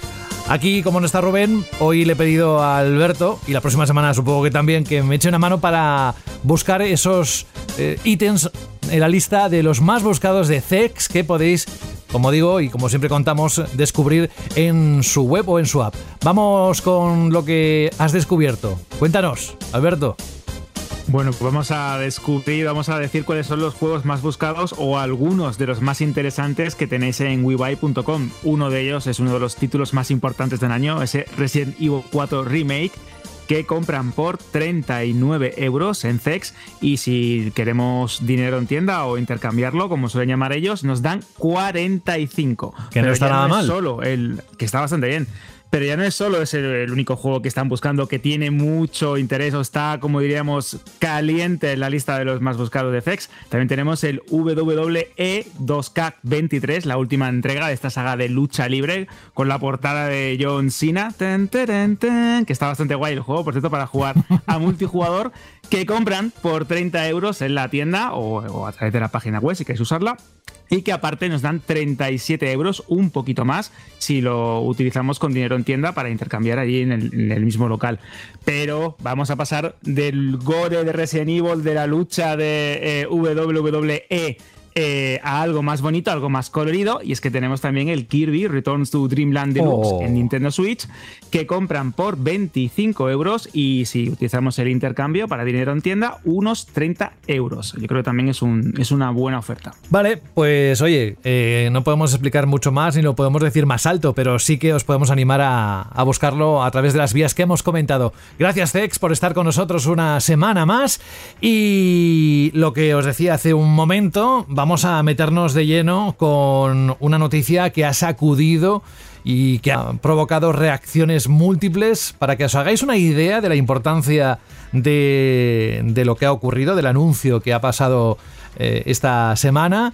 En la página web de Vandal, en la noticia de que el Reino Unido bloquea la adquisición de Activision Blizzard por parte de Microsoft, hay ahora mismo 721 comentarios.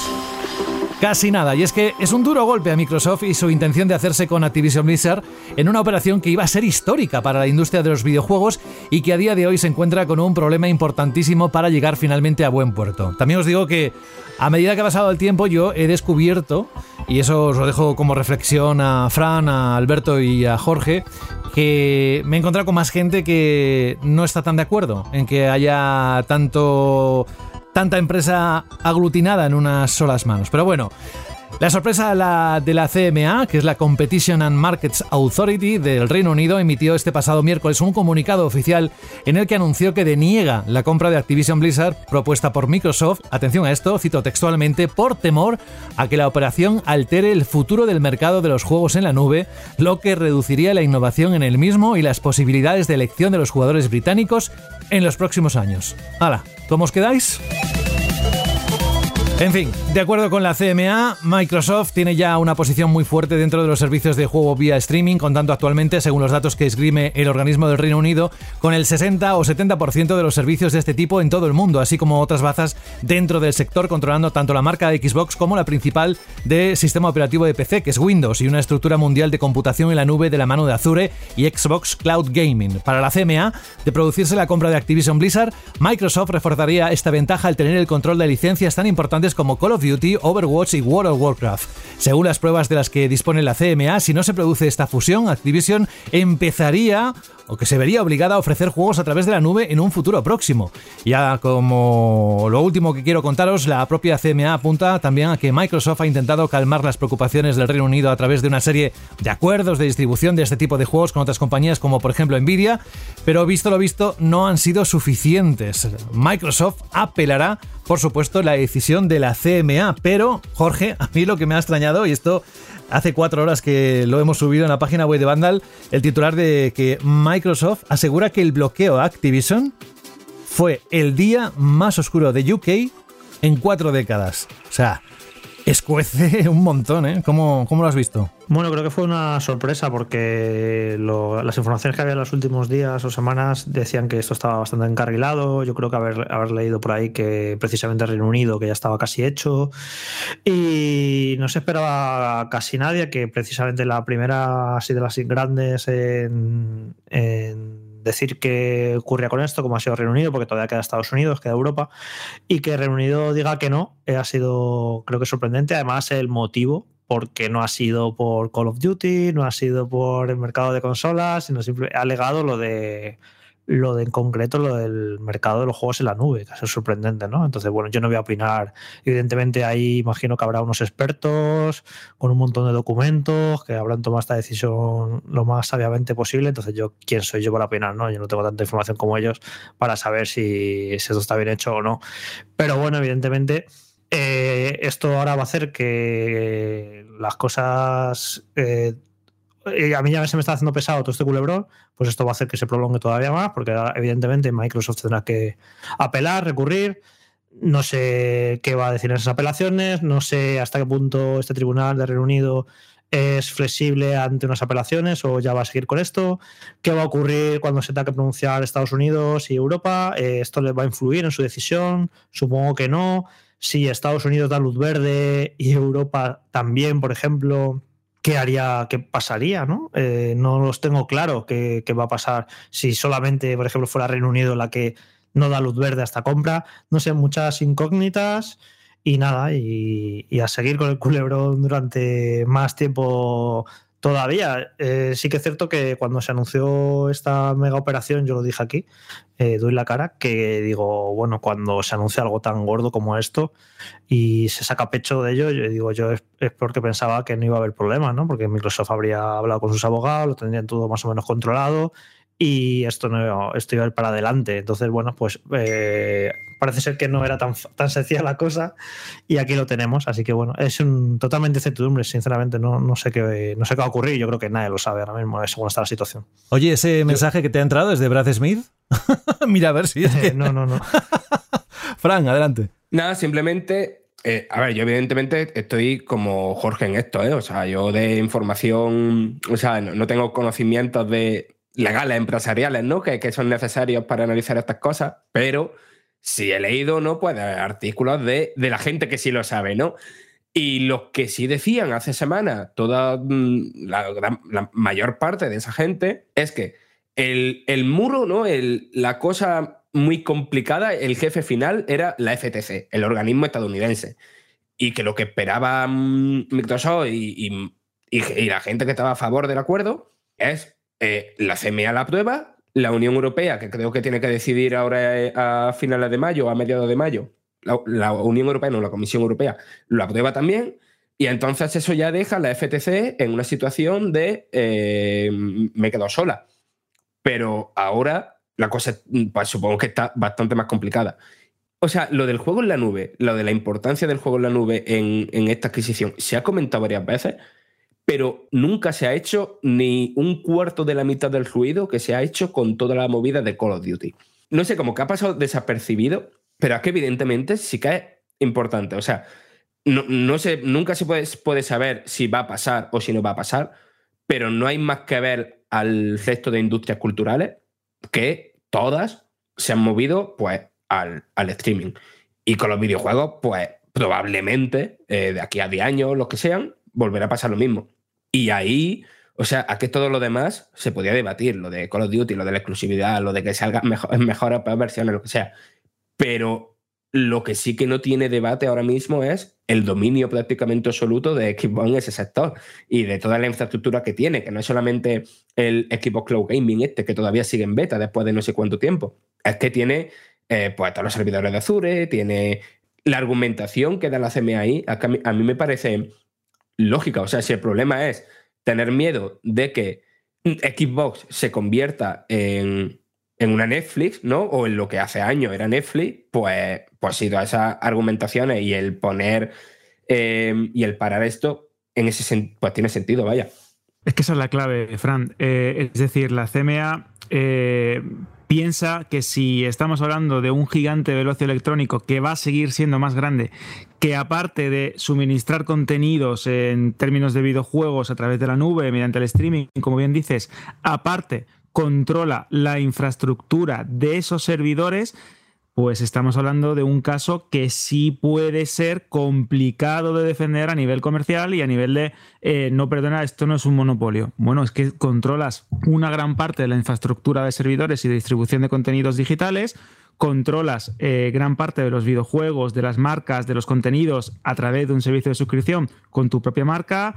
Es que es complicado. Por eso creo, y es verdad, como bien has apuntado, que siempre estábamos obsesionados con el tema de que si Call of Duty en una consola o en otra, que si exclusividad, que si monopolio, etcétera, etcétera, con una sola saga de videojuegos, que es verdad que factura más que muchas otras sumadas, pero es que en, en términos de infraestructura de un mercado que repito, de una industria que repito, es muy volátil y que dentro de 5, 8, 9, 10 años puede cambiar por completo y puede ser muy distinta a la que tenemos hoy, si ya estamos eh, dando posiciones ventajosas a grandes, en este caso como Microsoft y en futuro pues a saber si Microsoft, Activision, Blizzard o cómo se llama la empresa, eh, sí que es verdad que se pueden generar situaciones que eh, a su, a su vez propicien mercados poco justos para la competencia o que sea muy complicado entrar cuando haya un gran actor, como suelen decir en, en Estados Unidos o en el idioma anglosajón, un gran actor en esa industria en concreto. Y el mundo del streaming, como también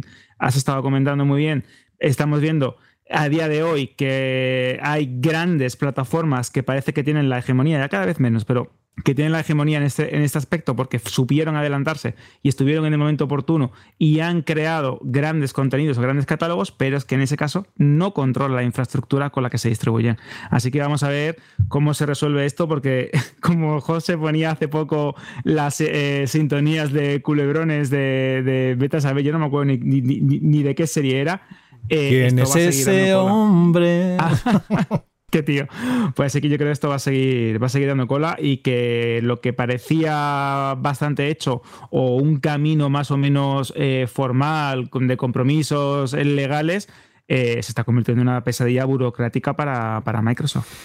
Desde luego un espectáculo para todo el mundo que está con los ojos puestos en este acuerdo. ¿Se hará? ¿No se hará? En fin, que si seguro que recordáis mis palabras de no os preocupéis que ya volveremos a hablar de esto en algún momento, que esto no ha hecho más que no comenzar, pero eh, que va a durar bastante más.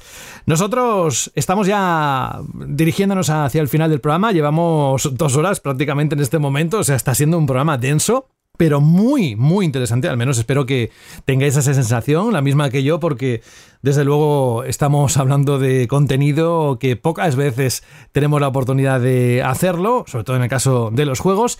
Y ahora dejadme entrar en el mundo Shirley.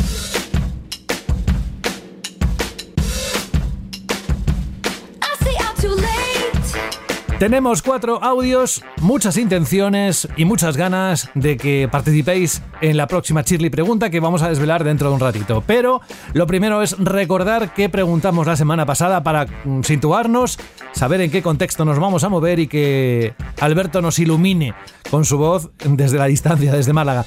¿Cuál fue esa pregunta, Alberto? Pues la semana pasada os preguntábamos por títulos que adorabais o que adorabas de siempre, ese juego que siempre te ha llenado y que de repente pues ni puedes jugar ni te hace tanto tilín.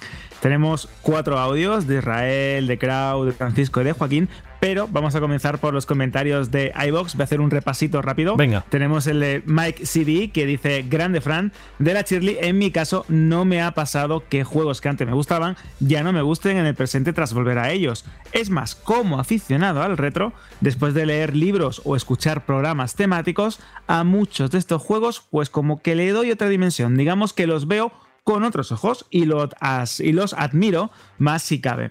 Por lo que sí, sí que me ha pasado es que al volver ha sido, he sido incapaz de pasármelos sin tirar de guía. Y hablo, claro, de juegos antiguos como pueden ser Monkey Island o Another World. De hecho, comentabas, José, que hay gente que dice cuando se cuelga el programa que empieza el fin de Sí. semana. Pues bueno, pues este es Mike City, uno de, los Uno de ellos, que dice comienza el fin de semana. También tenemos el comentario de Diginit que dice: Hola, Vandal Team. Me alegra saber que no soy el único que sé de Sñoclas con el ¿Cómo están los máquinas? de Bisbal. Pero José, ahora lo que tienes que hacer, atentos a esto, es buscar la portada de Far Cry 4 y ver a quién te recuerda el malo que sale en ella. Ah, el Bisbal. parecido es muy Sí, razonable. claro. Es que lleva hasta el mismo traje, Sí, rosa. sí, rosa. Que dice, es muy fuerte. Dice, respecto a la Chile pregunta, una saga que se me ha hecho bola ha sido Assassin's Creed. Con los dos primeros disfruté como un enano, pero es que los mundos abiertos tan grandes, llenos de coleccionables que son algo irrelevantes, me han conseguido dar una pereza terrible a la hora de jugar. Y también tenemos el comentario de Pablo Javier Noguerol que nos decía que era el del audio gatillazo. esto ha sido muy fuerte, Ah, ¿te sí. acuerdas? El audio este El pobre que no- misterioso que no podíamos, Sí. que no podíamos abrir. Hmm. Pues dice que lo había hecho a través de WhatsApp, pero que por lo que se ve, pues no, no ha funcionado y que para la próxima lo va a hacer a, a través de PC. Le puse extensión .gg y no tampoco funcionó. Pero bueno, eh, gracias Pablo por dejarnos ese comentario. Y ahora vamos a escuchar, como decías hace un momento, los cortes de... Y mira, los vamos a poner los cuatro juntos, que además como han sido prudentes, creo que uno de ellos dice, bueno, para que pongas el audio no me voy a pasar, creo que ha sido el primero Israel. Vamos a escuchar a Israel, a De Crao, a Francisco y a Joaquín. Hola chicos. Hola Bandalorianos, eh, aquí Reales de Bilbao. Voy a ser breve para que me pongáis el audio. Eh, nada, con respecto a la Chile pregunta, bueno, deciros que yo eh, tengo todos los Resident Evil y los he jugado millones de veces. Y bueno, con el hype este del Resident Evil 4 Remake, volví a revisar, a volver a jugar al, Resident Evil 6, porque en su época, con un colega que también era muy fan de la saga, lo disfruté muchísimo. Eh, de hecho, mm, eh, casi casi tengo el platino. Y bueno, eh, no duré ni dos episodios. O sea, dije, ¿cómo me ha podido hacer pasarlo tan bien este juego antes y cómo me puede repeler de tal manera ahora? Así que eso es todo. Un abrazo muy fuerte. A Agur. Buenas amigos de Vandal, aquí de nuevo The Crowd. Y bueno, he de decir que yo sí que tengo una saga, aunque más bien un desarrollador que con el paso del tiempo ha perdido lustre para mí, y no es otro que Hideo Kojima. Es cierto que en mi época de adolescente tanto Metal Gear 1 como Metal Gear 2 me fliparon, pero conforme fui madurando poco a poco su propuesta me terminó pareciendo pedante y vacía debajo de esa capa de grandilocuencia que tiene. Así que Metal Gear Solid 3 ya me gustó jugablemente, pero no tanto en cuanto a historia, y Metal Gear Solid 4 me pareció horrible directamente. Al igual que su último Death Stranding, que terminé abandonando a las 16-17 horas de juego, ya que no soportaba ni la trama, ni los personajes, y sobre todo lo poco respetuoso que es Kojima hacia el tiempo del jugador. Y bueno, nada más, espero no haber sido muy hater y un abrazo a todos. Hasta otra. Muy buenas familia, aquí una semanita más, Fran. Eh, yo recuerdo en los tiempos de Play 1 y Play 2 que le di bastante caña a los juegos de lucha en 3D, tipo a los Tekken, Soul Calibur, y ahora mismo no puedo con ellos. Probé hace poco Tekken 7 y no puedo. Estoy acostumbrado ahora, me he hecho a la mecánica de los juegos en 3D con mecánica en dos dimensiones, tipo a los últimos Street Fighter o Mortal Kombat y estos últimos de en 3D se me, se me hacen bola. No puedo. bueno chicos, esperamos la siguiente chile pregunta. Un fuerte abrazo para todos y cuidaros mucho. Buenas bandolerianos, soy Kini de Alicante. Eh, respondiendo a la chile pregunta, cosas que no, que no soporto ahora y soportaba antes de joven, pues los JRPG. Los JRPG era mi género favorito, bueno, y el RPG en general, y era capaz de pasarme pues Chrono Trigger, Breath of Fire, luego cuando llegó la Play, los Final Fantasy, pues todo lo que me pillara. Y hoy en día es que no, no aguanto un juego, los JRPG no los soporto. Los combates por turno los odio muerte. Y ahora ya miro la duración de cada juego. Si dura menos de 20 horas estoy dentro. Como dure más, un juego que no juego. Lo que tiene la edad. En lo profundo de tu cajón se escucha la voz de un triste móvil muerto de asco. ¿Qué será de mí ahora que nadie me quiere? Antes hacía fotos, veía TikToks, enviaba WhatsApps a lo loco. Aún tengo ganas de vivir. Sácame del cajón y llévame a Zex. Ese móvil merece una segunda vida. Llévalo a tu tienda Zex más cercana y te daremos el mejor precio por él. En tu cajón no vale nada, pero en Zex te lo cambiamos por dinero en efectivo. Trae tu móvil a Zex y consigue Pastuki de la buena. Tiendas por todo el país y también online. Busca CEX. Interesantes reflexiones de Israel, de Krau, Francisco y Joaquín. Sobre todo me ha impresionado bastante la de Krau con Hideo Kojima. Y la verdad es que, bueno, seguro que más de un oyente y más de dos se ha identificado con lo que ha dicho. ¿A ti qué sensación te ha dejado? Bueno, por ejemplo, lo de Metal Gear Solid 4, yo también soy una de las personas que no me termino de convencer en absoluto. Death Stranding sí, ya lo sabéis, que es uno de mis eh, juegos preferidos.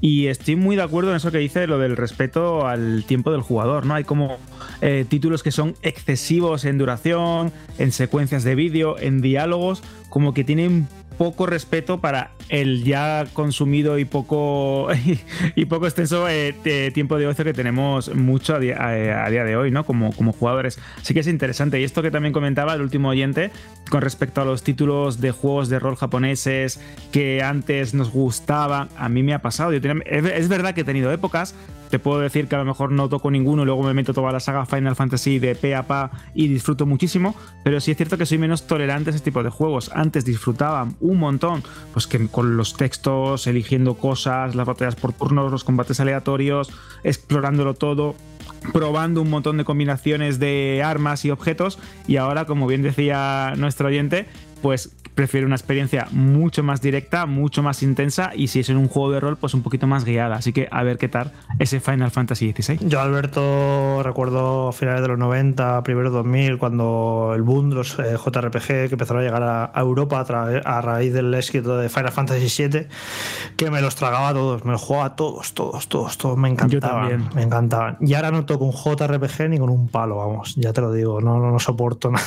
Entiendo perfectamente al oyente lo que ha dicho. Y nos pasa pasará muchos, ¿eh? normal. ¿eh? Vale, pues oye, que gracias a todos por participar. Más audios, ¿eh? Para la próxima semana, que nos encanta. A mí es una de las secciones que más me gusta del programa de, siempre. Bueno, de siempre, cuando lo pusimos en marcha, el poder escucharos y además lo disfruto editando.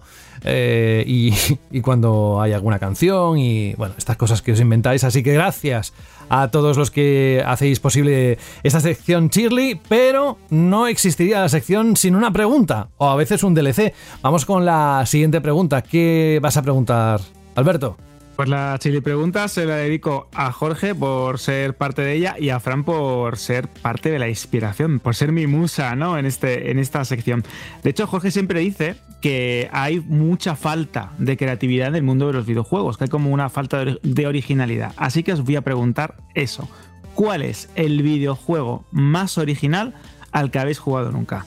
Ya sabéis, tenéis un montón de caminos, iBox, si queréis dejarnos un comentario, audios, como comentaba José, de unos 20-30 segundos que podéis mandar a radio.bandal.net. Intentad que se escuche bien, que no tengamos ningún problema como la semana pasada. Y os repito la pregunta, pregunta Shirley de la semana que viene, ¿cuál es el videojuego más original al que habéis jugado nunca? Gracias Alberto. Mm, Alberto González que le pone ese especial entusiasmo y que al mismo tiempo aparte de todo lo que son los videojuegos, está trabajando intensamente en la sección de Vandal Random para que el próximo, atención, que tenemos cambio de fecha por un embargo, el 3 de mayo Apuntad bien, el 3 de mayo es cuando emitiremos el quinto capítulo de Ya Verás, con todo lo que hay de novedades en plataformas. La actualidad están pasando tantas cosas. Netflix ha perdido un millón de suscriptores en... desde que puso uno de las contraseñas. Incluso más, porque hay un nuevo análisis que dice habla ya de dos millones y medio. Así que esto también lo, vamos a debatir, que creo que es un, es un duro varapalo para Netflix en España, que sigue teniendo pues hegemonía, ¿no? Sigue siendo la plataforma más usada, pero bueno, eh, las cosas van cambiando poco a poco. Recordadlo, el 3 de mayo. Mientras tanto, Alberto González, un abrazo muy grande.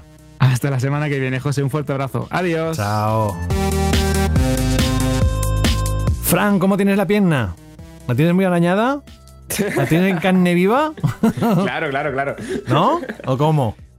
Que mi perro es chiquitillo, ellos. Es chiquitillo. pero, pero peleón, ¿no? Por lo que sabemos. Sí, sí, sí, o sea, pero. Pero que. ¿a qué? Sí, o sea, si solo hiciera un perro pequeñito, ¿no? Que a lo mejor tenga, yo qué sé, unos meses, un año, mm. pues lo entiendes. Pero es que mi perro que tiene nueve años ya. Yo, yo veo procedente que se lo debemos a nuestros oyentes, que después de escuchar lo de la semana pasada, que menos que vean una foto de tu perro, ¿no? Eh, de alguna En Twitter, por ejemplo. Ostras, eh, La, la que me mandaste, la última, está preciosa ahí, mancha. Fran, nada, que lo mismo la próxima semana nos descubres otra faceta de, de tu perro. Pero sí, comparte la, la foto para que le podamos conocer, ¿vale? Mira, yo te la paso ahora y tú la pones si quieres por, por el iBox o por donde quieras. ¿Yo? Bueno, vamos a ver qué, qué podemos hacer. Va, pues un abrazo o una pierna. La, la otra, la, la arañada no, la otra, ¿vale? Venga, hasta la semanita que viene. Adiós, Fran. Y Jorge, próxima semana se vende solo, porque por los juegos que están viniendo y lo que tenemos en el calendario me puedo hacer una idea de lo que va a venir. Pero si quieres añadir algo, el micro es tuyo, así que adelante. No, pues ya sabes más que yo. pues no, no, o sea que- no, no, sí, sí, sí, mira, ya estoy viendo. Sí, hay una cosita muy chula la semana Sí. que viene. o Al menos un par de ellas, seguro. Sí, Y sí. sí, y ahora ya de aquí a junio, que saben, un- ya hemos Un comentado. pim ¿no? Un pam va a ser esto. Sí, sí, el Y mayo- el otro, el otro, uh, genial. Mayo es un mes donde se, se disparan las noticias de videojuegos, con lo cual es un mes estupendo para que no dejéis de consultar las redes sociales, pero sobre todo la página web de Vandal, porque ahí va a estar todo lo que vaya saliendo y, y también próximos episodios del culebrón de la compra de Activision Blizzard. Jorge Cano, un abrazo muy grande, hasta la próxima semana. Hasta la semana que viene, un abrazo. Chao. Nos vamos a ir con una canción de Metal Gear Solid Peace Walker. Yo aquí, The Crow, no, de verdad que no tengo nada que, que ha sido casual ¿eh? de lo que tú has dicho a lo que vamos a poner ahora. Mira, era el destino. Este correo nos llegó ya, además hace ya un tiempo, mm, por parte de Maxi T. Dice, buenas gente de Vandal, os escucho todos los lunes en el trabajo y gracias a vosotros esos lunes son menos lunes. Quería pediros si es posible la canción que sonaba en la recta final de Metal Gear Solid Peace Walker, el Heaven's Divide de Donna Burke que siempre me ha parecido de las mejores y más épicas para el final de un videojuego. Recuerdo haber rejugado el juego solo por vivir ese momento con esta canción de fondo. Sin más, felicitaros por el programa, seguid así y un saludo a todo el equipo Maxi. Pues a ti también un Maxi abrazo, gracias amigo y nos vamos con esta canción. Recordad también, bueno, y si no lo recordáis, os lo cuento, porque lo he buscado. Metal Gear Solid Peace Walker fue lanzado para PlayStation Portable, PSP, en mayo de 2010. En él, Kojima explica la historia de Big Boss y los eventos que le llevaron a fundar Outer Heaven. El juego fue anunciado oficialmente en la conferencia de prensa del E3 de Sony el 2 de junio de 2009. Y el tema vocal del juego es este que vamos a escuchar, Heaven's Divide, que es precioso no, lo siguiente. Así que con esto nos despedimos. Un saludo de José de la Fuente. La próxima semana volvemos y con más. Amenazamos con volver con contenido contundente del que os gusta. Y eso además se está viendo muchísimo en las descargas que no paran de subir de Banda Radio. Gracias, muchas gracias por elegirnos. Adiós.